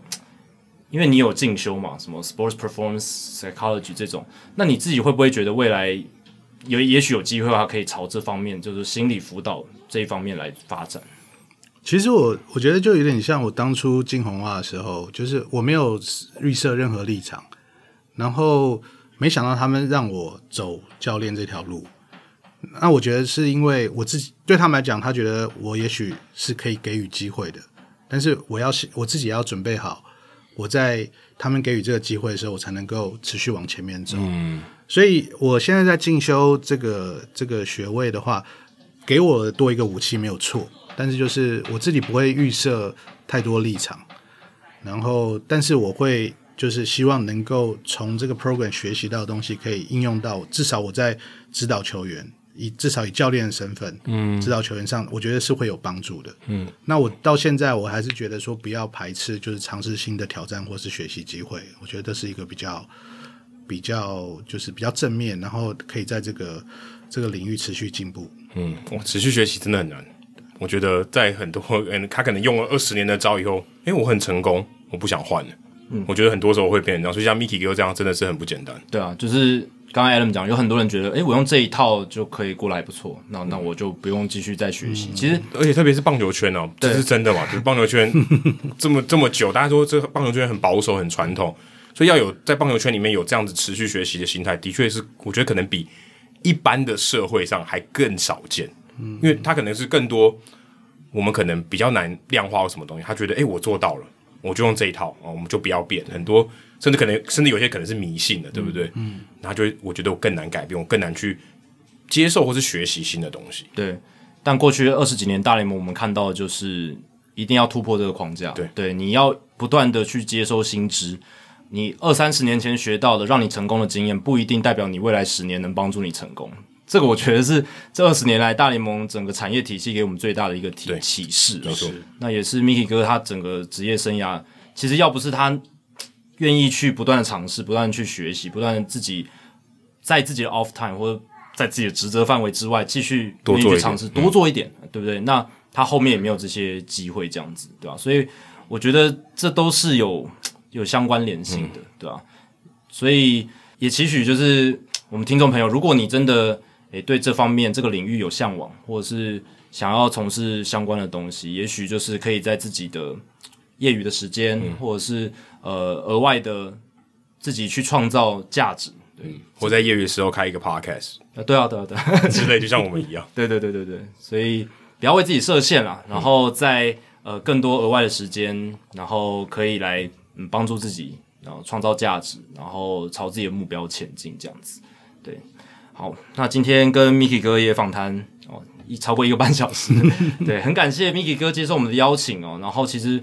每次跟 Mickey 哥见面，其实都有很多的收获，然后也觉得、怎么讲，充满正能量，心暖暖的感觉，就是来到迪士尼乐园，人如其名，对不对？人如其名，带来一些正能量，这样子，对吧、啊？所以很感谢 Mickey 哥接受我们的邀请，也希望接下来新的赛季哦，在美国红袜队可以这个继续拿冠军，对，然后帮助球队拿冠军，这样子。好，谢谢 Jackie，谢谢 Adam，然后谢谢各位听众。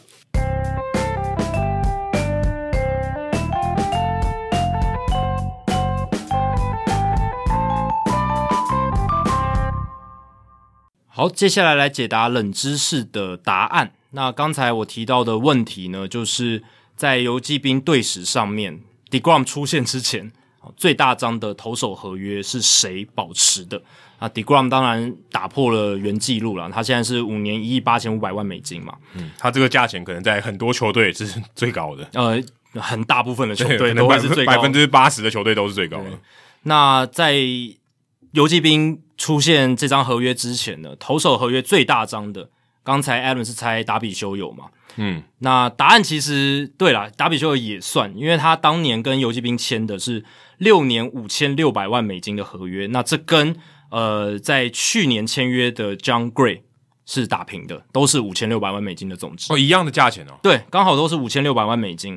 当然，在达比修那一张，你如果算上入闸金的话，哦，那可能是不太一样的结果，因为 牛骑兵多花了五千万美金，哦，那相当于超过一亿了。五千一，对，他多花了五千一百万美金，赢得了那当时他的这个入闸的谈判权，哦，所以一亿多了，对啊，所以等于是加上五千六百万的，就是达比修可以拿到的钱的话。加起来是超过一亿美金这样子，这应该算蛮多，这也算合约的一部分了，非常大张。对，嗯、那如果单纯不考虑入闸金，他是跟 Jon Gray 是打平的，所以 Jon Gray 第一名。但老实讲，Jon Gray 算是怎么讲？就是他有受到通膨的影响嘛？对对对对，所以呃，达比修有那个年代五千六百万是更有价值的，是对。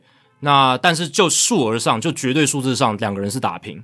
那在年份上的话，达比修当年是六年五千六百万，嗯。Jon Gray 是四年五千六百万，所以 Jon Gray 也是比较效率比较高。对对对对对对对，就是你就是你单一年份的金额是更高这样子，对吧？但哎，你看，直接从五千六百万跳到一亿八千五百万，你就知道游骑兵对于 Degrom 有多重视。程度上，Jon Gray 跟 Degrom 也是差非常多吧？可能差了两三个档次吧，可能不止，可能不止。对，那 Jon Gray 唯一赢的可能就是他没有像 Degrom 那么容易受伤，比较年轻了。对，也比较年轻。那 Degrom 他就是可以把这种 per inning 哦，每一局的这种品质投到最好的这种投手，嗯、对吧？但游骑兵这张合约确实是风险蛮大的。那他其实也是想说。你看他给的那个选择权条件，其实他也是想说，如果你一年可以投个一百二十局，那我也算认可你的一个贡献了。因为他有一个条件，就是如果呃前五年你能累积到六百二十五局的话，诶，我就给你一个比较高额的球队选择权的条件，嗯、一年三千万美金，对吧、啊？所以六五年六百二十五局是什么意思？就是大概一年一百多，一百多出头而已啊，对吧、啊？所以。老实讲啦，这对于游骑兵来讲，如果 Degrom 真的可以一年平均一百二十局，我觉得这张合约应该就是有达到他的 get 打，就是它的价值应该是有可以达到一百二十局，但是要跟今年水准差不多。对对对，就是前提是它的内容要是 Degrom 的内容、嗯、哦，你不能说一百二十局防御率四点五哦，那不行，那这样子的话，游骑兵也是亏了。对对，这个品质，我刚才的全部的前提就是你要投出 Degrom 的水准，对啊。但老实讲，真的很难了。我觉得这张合约可能到后面两三年应该。受伤的频率、投球的品质应该会有所下降，对啊，嗯、或许或许不应该用五年来看了。如果你把它拆成三年来看，对，欸、三年他如果可以表现极致，哈，搞不好也够了。如果拿到冠军，我觉得可能也够了。我觉得有时候大家可能就觉得，如果你把它当五年来看，好像有一年亏，他没出赛就很亏。嗯、现在的价就是一样嘛，就是溢价，你要你一定要溢价才办法买到这样就是最极品的货。对，那你如果想要极品的货，想要在最重要的时候拿出你最好的货。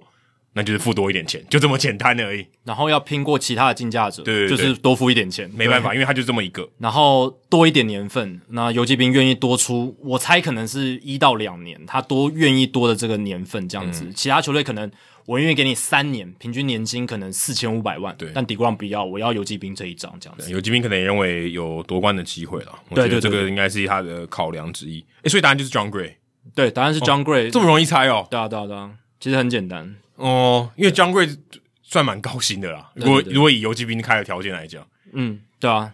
那老实讲，游击兵他们的投手一直是一个战力相对比较弱的环境，相相对比较弱。老实讲，其实过去他们强盛的时候，也都是主要是靠打击群、打击群、群、防守群，真的是很强的一个阵容。这样子。好，接下来进行本周的人物来讲，Adam 要介绍哪一个人物呢？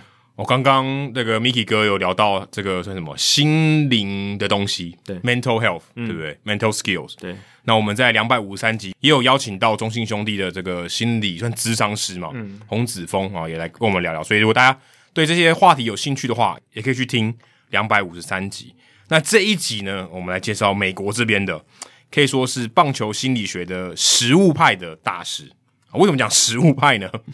因为他没有，他没有这个。运动心理学的学位，嗯，所以你不能说哦，他是教授，他是博士，他是什么学位？没有，他就是实务派的啊、哦。他应用层面是做得很好的。Harvey Dorfman，那如果你有买《不完美的坠落》，而且你有看的话，你就会知道我在讲谁。Harvey Dorfman，对，那个 Rick and Kill 的传记，几乎一半的篇幅都在写他。对，那《不完美的坠落》第九章啊，讲很多 Harvey Dorfman 的这个事情啊、嗯，有一部分是他的介绍，另外再来就是他跟 Roy Halladay 的一些这个互动。这样子，所以今天来介绍的就是 Dorfman。那他有一个很有名的著作，台湾也有翻译，叫做《投手的心灵密码》（The Mental ABCs of Pitching）。就是呃，当你在投球的时候，有一些心理上的一些可以指导原则哦。其实翻成心灵密码有点怪怪的啦，嗯，因为那样是一些基本的要素啊，你可以去啊、呃，可以去掌握住的啊，让你可以算是一个 skill，然后你可以去在你的投手表现上面会更好。所以它 ABC 的意思就代表是基本的意思，对对对，它有一些条目这样子。那 Dorfman 算是这种这个教父级等级的人物，因为在他之前，其实这个东西并没有被拿出来讨论，或是被受到重视。所以当时他出来，大概一九八零年代的时候，其实这算是一个非常非常新的东西。对，即便大家都有这个需求，可是它很新，这个学问很新。以前是一九八零年代以前，可能真的没有人知道运动心理学是什么，然后大家可能每一个运动员遇到心理问题，大家都当成一个。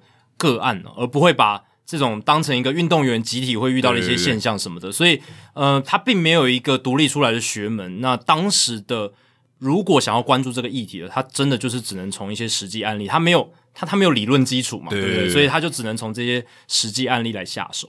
不过 Dorfman 他也算是自学的啦，所以我我觉得这个运动心理学上面来讲，Dorfman 只能算是实务领域的教父等级。如果真的是以学理上面，他他应该是完全没有参与过。嗯，那其实像郭宏志，大家应该知道郭宏志吧？嗯、我们的小小郭，他的右手上面就有刺青，就是纪念 Dorfman。哦，看有多重要，对他影响力很大。其实对大家来讲也没有很远哦。对啊。那今天的内容就主要就是提到，在之前翻这个不完美的脆弱里面有提到 Dorfman 的一些东西，这样子算是呃把这个冷饭热炒一下。Dorfman 他其实并不是什么心理学系，也不是心理学家，更也没有心理学的学位，他就是老师而已。他就上过教育心理学啊，嗯、当然有相关没有错，但也跟心理学的这个交集也就仅止于此。那他之他之前是在学校里面当老师，那有一他有一个机缘是，他后来有机会去呃，算当记者啊，应该是半个应该说兼职的记者这样子，嗯、在 New Hampshire 这个新罕布夏哦这个州当地的一个小的报纸叫拉特兰先驱报里面去写稿。当时他有一个机会去采访到当时在二 A 的球员 Roy Smalley，那他就跟他聊一聊，诶，他也蛮喜欢棒球的，然后就跟 Smalley 就有很多的这种呃好好私底下的一些交情。诶，就觉得诶，球员的生活也蛮有趣的，然后也愿意听他分享一些事情。那 Smalley 当时哦，就跟他变得很好的朋友，就把他推荐给当时哦，在明尼苏达双城队的教练 Car Cool。当时为什么 Smalley 会把 Dorfman 推荐给他？是因为 Cool 当时想要写一本关于棒球心理学的书。我想说，哇，这个要找谁？这很冷门，甚至可能没有人去把这东西整理起来，或者没有人有这样的实务经验，找谁好呢？所以 Smalley 就推荐，诶，Dorfman 好像跟我聊得不错，诶，也许他可以试试看。他当过老师，也学过这个教育心理学，可以去看看。那他就去，诶，开始从事这个这方面的工作。那当时他就可能跟着这个库尔在球队里面啊，跟球员聊聊天。那他基本上就是，诶，跟球员聊一下，诶，你最近怎么样？哦，打得怎么样？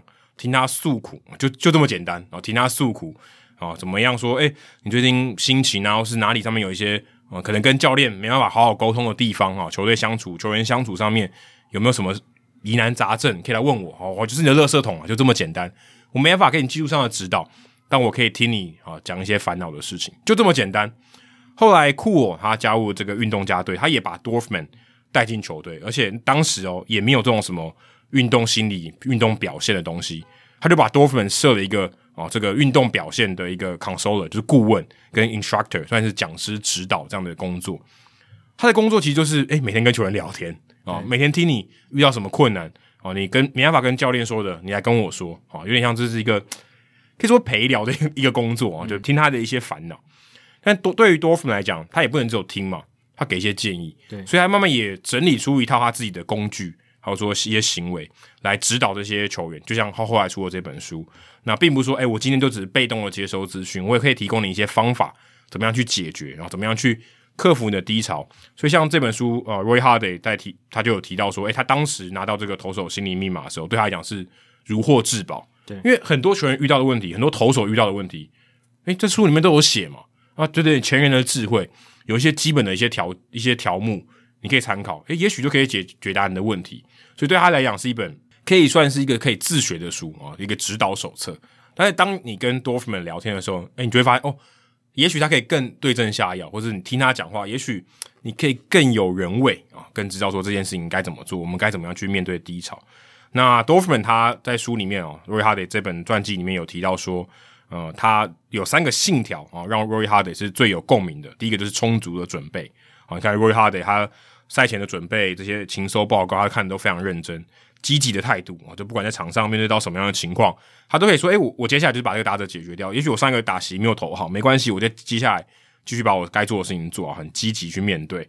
再就是控制自我啊，很多打出去的球我没办法控制嘛，队友失误我没办法控制，可是我可以把我自己该做的事情做好。诶、这样我至少我心里有个底啊，我不会太动辄得咎。把这些啊这三个条件。这三个信条融入在自己的这个信仰，等于是一个圭臬这样子。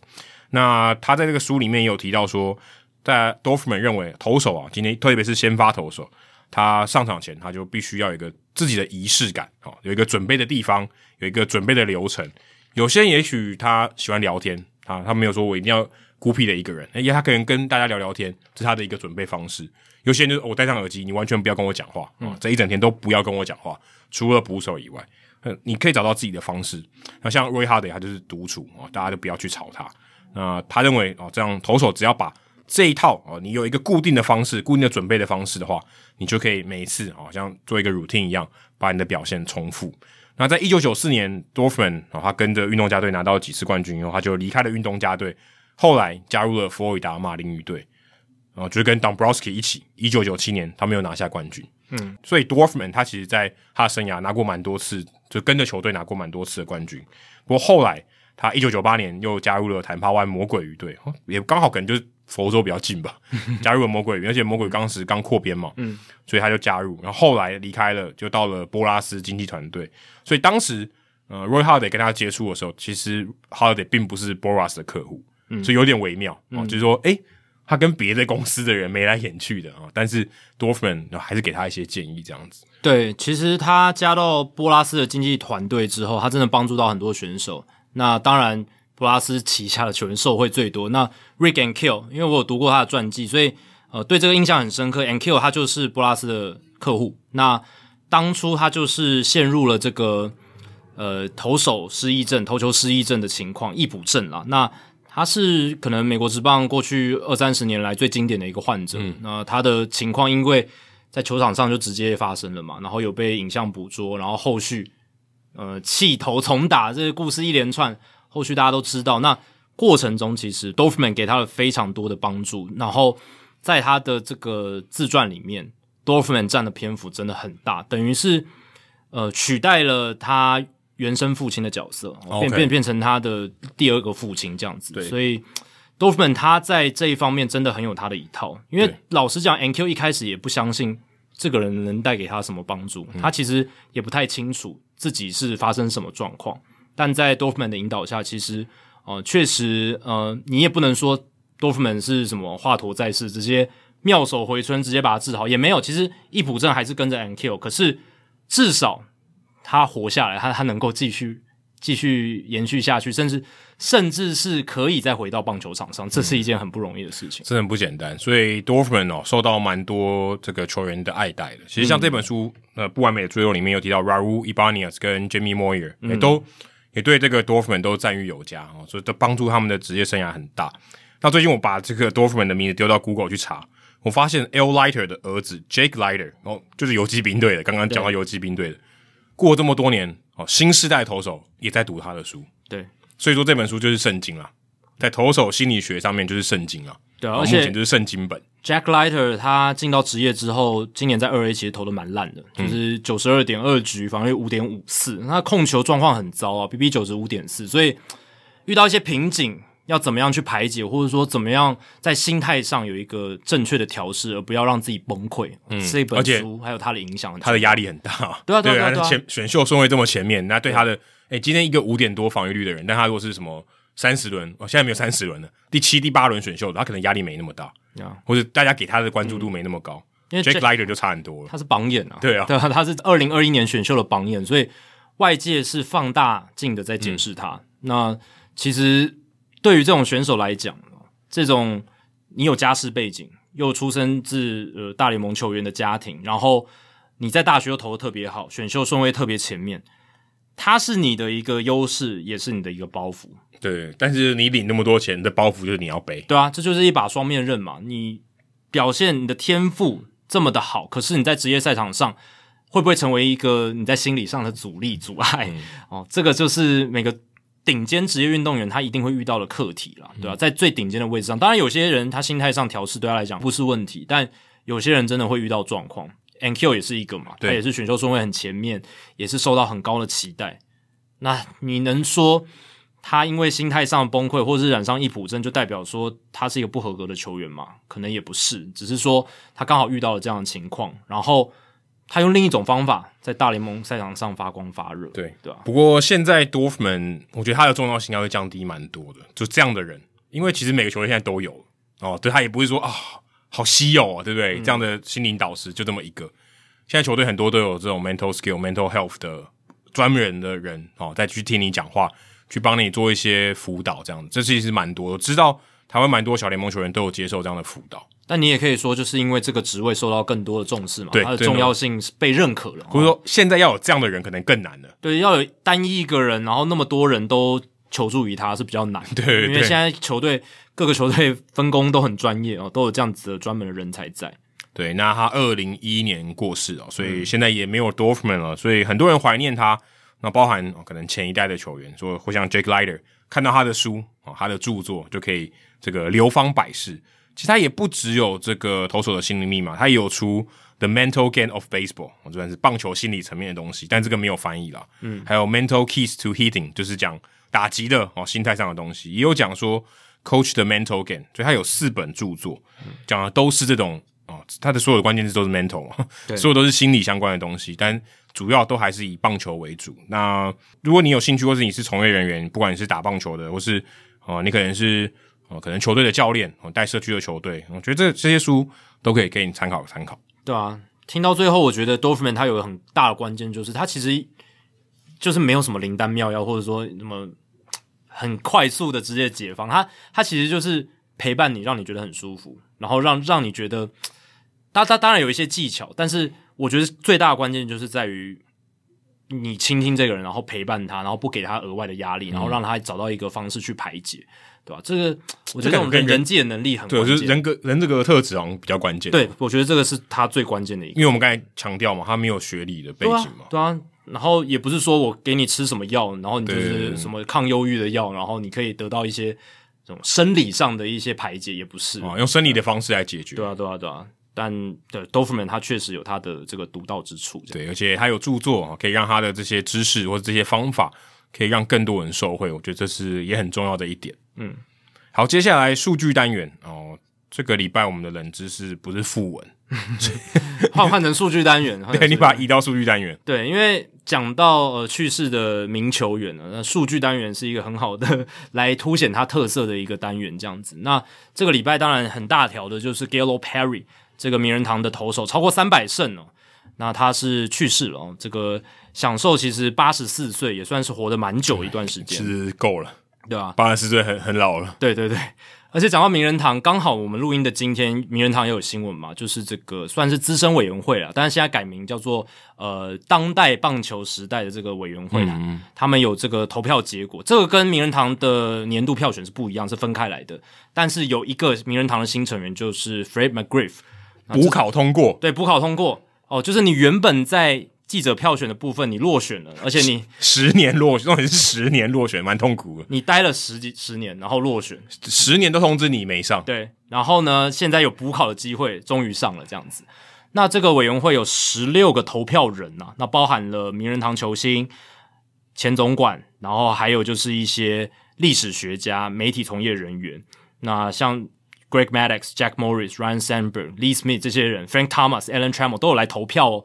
那他们最后啊，这十六个人全部都把票投给 Fred McGriff，所以他是百分之百的得票率进到名人堂，十六票就全票通过，这个其实也蛮难得的啦，嗯、就是在委资深委员会里面可以全票通过是不容易的。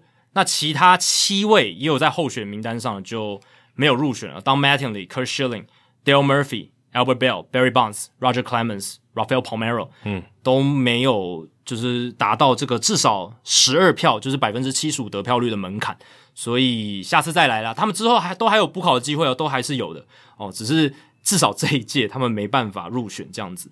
而且你可以看到禁药的球星 Barry Bonds、Roger Clemens 跟 Palmeiro，他们的得票率都是在四票以下，所以可以看到名人堂的同才哦，还有过去资深的总管哦，对于禁药球星是真的比较唾弃一点。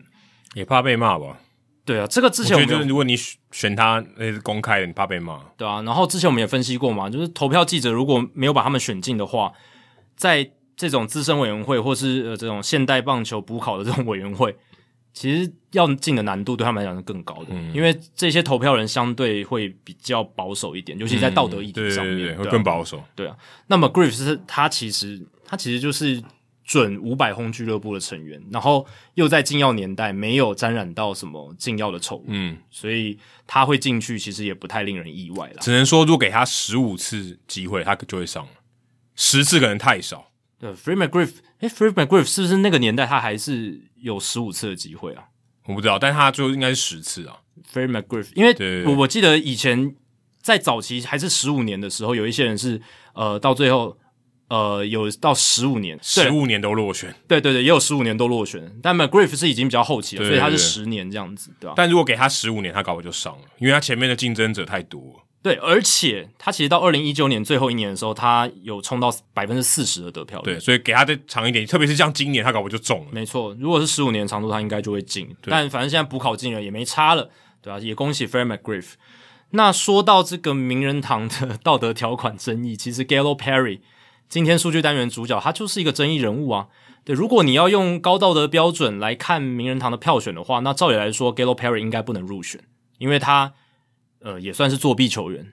他在球员时代就是以口水球闻名嘛，就跟 Gary Cole 用外来物质其实差不多意思吧？呃，对啊，其实是差不多意思。因为大联盟已经明文禁止啊，一九二零年就明文禁止了。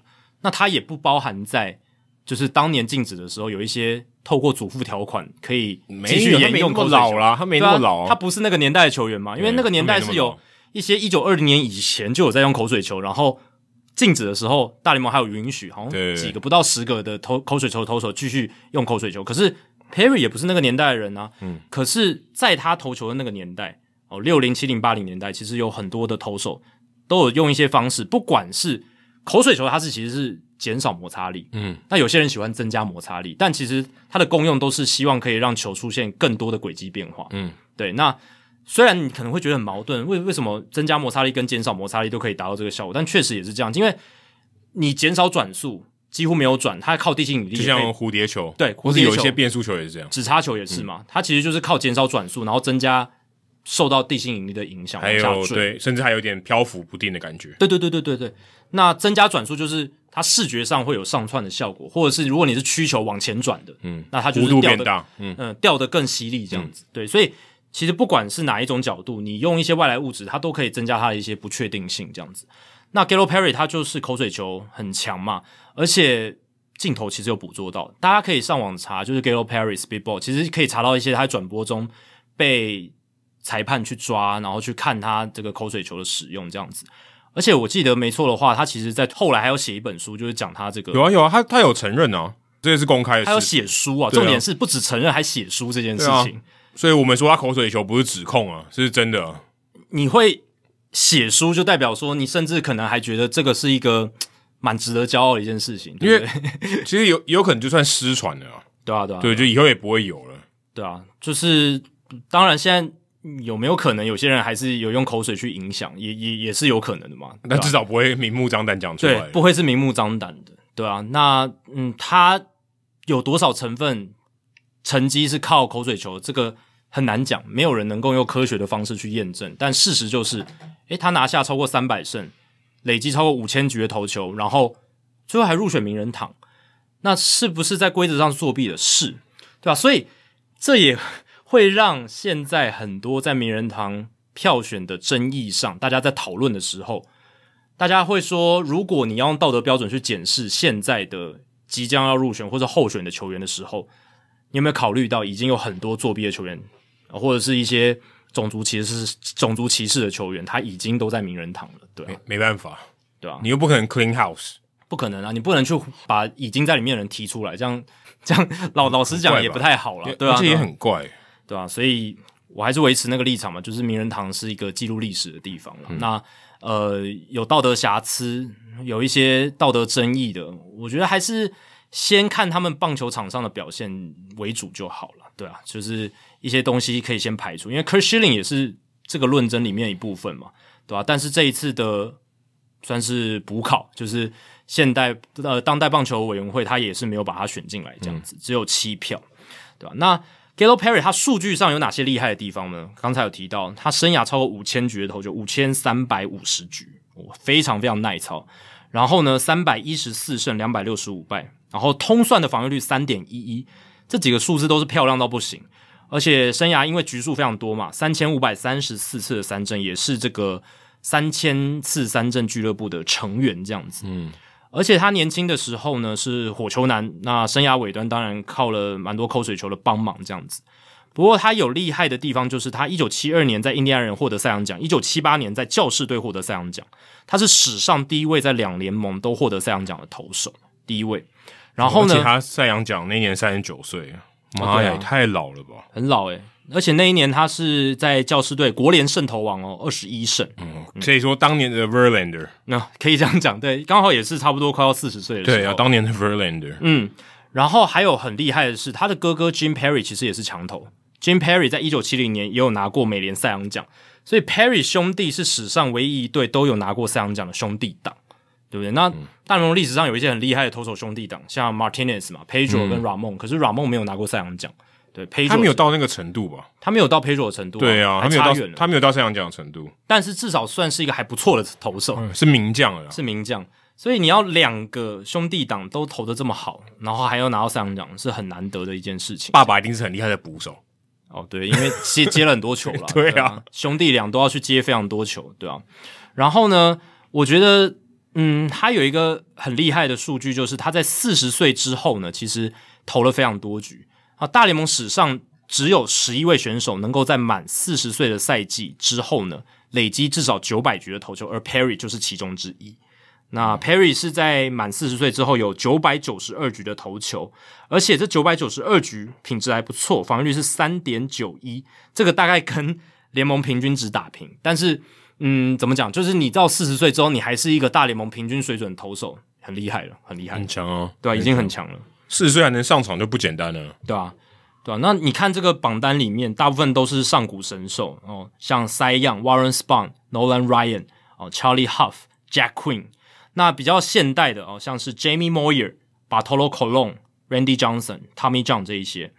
然后 Phil Niekro 其实也算比较近代的选手。嗯嗯，那这些都是老橡皮手了。哦，Tommy John 还在这个榜单里面，足以证明 Tommy John 手术真的厉害。是一个很有效的手术，投到四十几岁还在投，真的很强。他们这样其实很很多年在这个四十岁以后的投球，这真的很强，代表当时的技术应该是比较差的吧？一定比现在差，一定差很多啊！他是第一个诶，对啊，结果还可以投到四十几岁，蛮夸张。代表这个手术真的蛮厉害。当时啊，真的，我指的是那个手术，对，特别厉害哦，真的很成功，真的真的。那嗯，其实你看 Perry 的生涯。他也算是被口水球救起来了，就是他其实你看他在巨人队生涯头两年的时候，六二跟六三年他是防御率都在四以上，结果六四年他那个时候呢，想要从这个牛棚拼到先发，因为其实头两年他投的糟以外，他都还是以后援为主。那六四年他想要拼到先发轮值里，他跟一个叫 Bob Shaw 的前辈，也是一个大联盟选手，学习了口水球，那投球成绩大幅进步。当然，这个到底。推了他多少把，或是占的成分百分比是多少，没有办法用科学的方式去论定。但是至少就是从那一年开始，Perry 的生涯就是起飞，成为真的算是名人堂等级的投手。然后就因为这样，再投了二十年，嗯，然后超过四十岁还可以继续投，对吧？蛮扯的，真的是蛮扯的，对吧？那对啊？所以 Gallo Perry 他当然也是一个历史名将啊，五届的明星赛，然后。呃，曾经三度拿下联盟的胜投王，这样子，各式各样的数据其实都是能够凸显他耐投啊、呃，投球水准，就是至少先先不论道德的这些议题，或者是违反规则议题，他的投球水准是真的很不错。他生涯通算的 ERA Plus 也有一百一十七这样子，对吧？但呃，最后入选名人堂，嗯，那似乎投票者当时的投票者也没有太介意他这个口水球的问题，嗯嗯、对吧？那。对吧？现现在的名人堂投票，我们到底要怎么看待呢？就是现在口水还是蛮多的，对，争吵这些口水是争吵的口水，是讨论的口水，而且我觉得是越来越多。这尤其近近十年，因为禁药的年代的这些球员，我觉得再过十年就不是重点了。再过十年，这个标准就相对一致很多，因为这些人就不见了。对，然后还有就是越来越多，就是比较只看场上表现的投票者会加进来，嗯、比较年轻一派的哦，所以。这个时局会有一些变化啦，嗯、那就看未来的发展喽。所以，如果你去那个 Oracle Park，可以看到 Perry 的雕像。如果你有去旧金山的话，因为他的巨人队生涯从二十三岁到三十二岁都是巨人队的投手，最精华的年份了。我记得就最近几年才才揭揭幕的，所以他至少在活着的时候看到他的这个雕像揭幕还不错。对，而不是在去世之后才追到他，像 Tom Seaver 就很可惜，对，就很可惜。对。好，以上就是《Hito 大联盟》第两百九十八集的全部内容。如果大家喜欢我们的节目的话，请记得千万不要推荐给你的朋友，因为这样做的话，你很快就变成朋友里面最懂大联盟的那个人了。你的朋友没有提到 Hito 大联盟，大联盟的知识就会越来越跟不上你。假如你有任何棒球相关的问题，我们的听众信箱也欢迎你随时来信。你可以在我们的节目叙述，还有我们的官网 hitomlb.com 上面找到。还有，别忘记到 Apple Podcast 还有 Spotify 给我们五星的评价，还有留言回馈，让我们可以做得更好。那如果你有年度回顾的话，也欢迎贴到社团。那这些留言的话，也可以帮助这些还没有听过 Hito 大联盟的朋友，可以更快速的认识我们。那如果你写的不错的话，我们也会在节目开头中念出来，分享给大家哦。今天的节目就到这里，谢谢大家，拜拜，拜拜。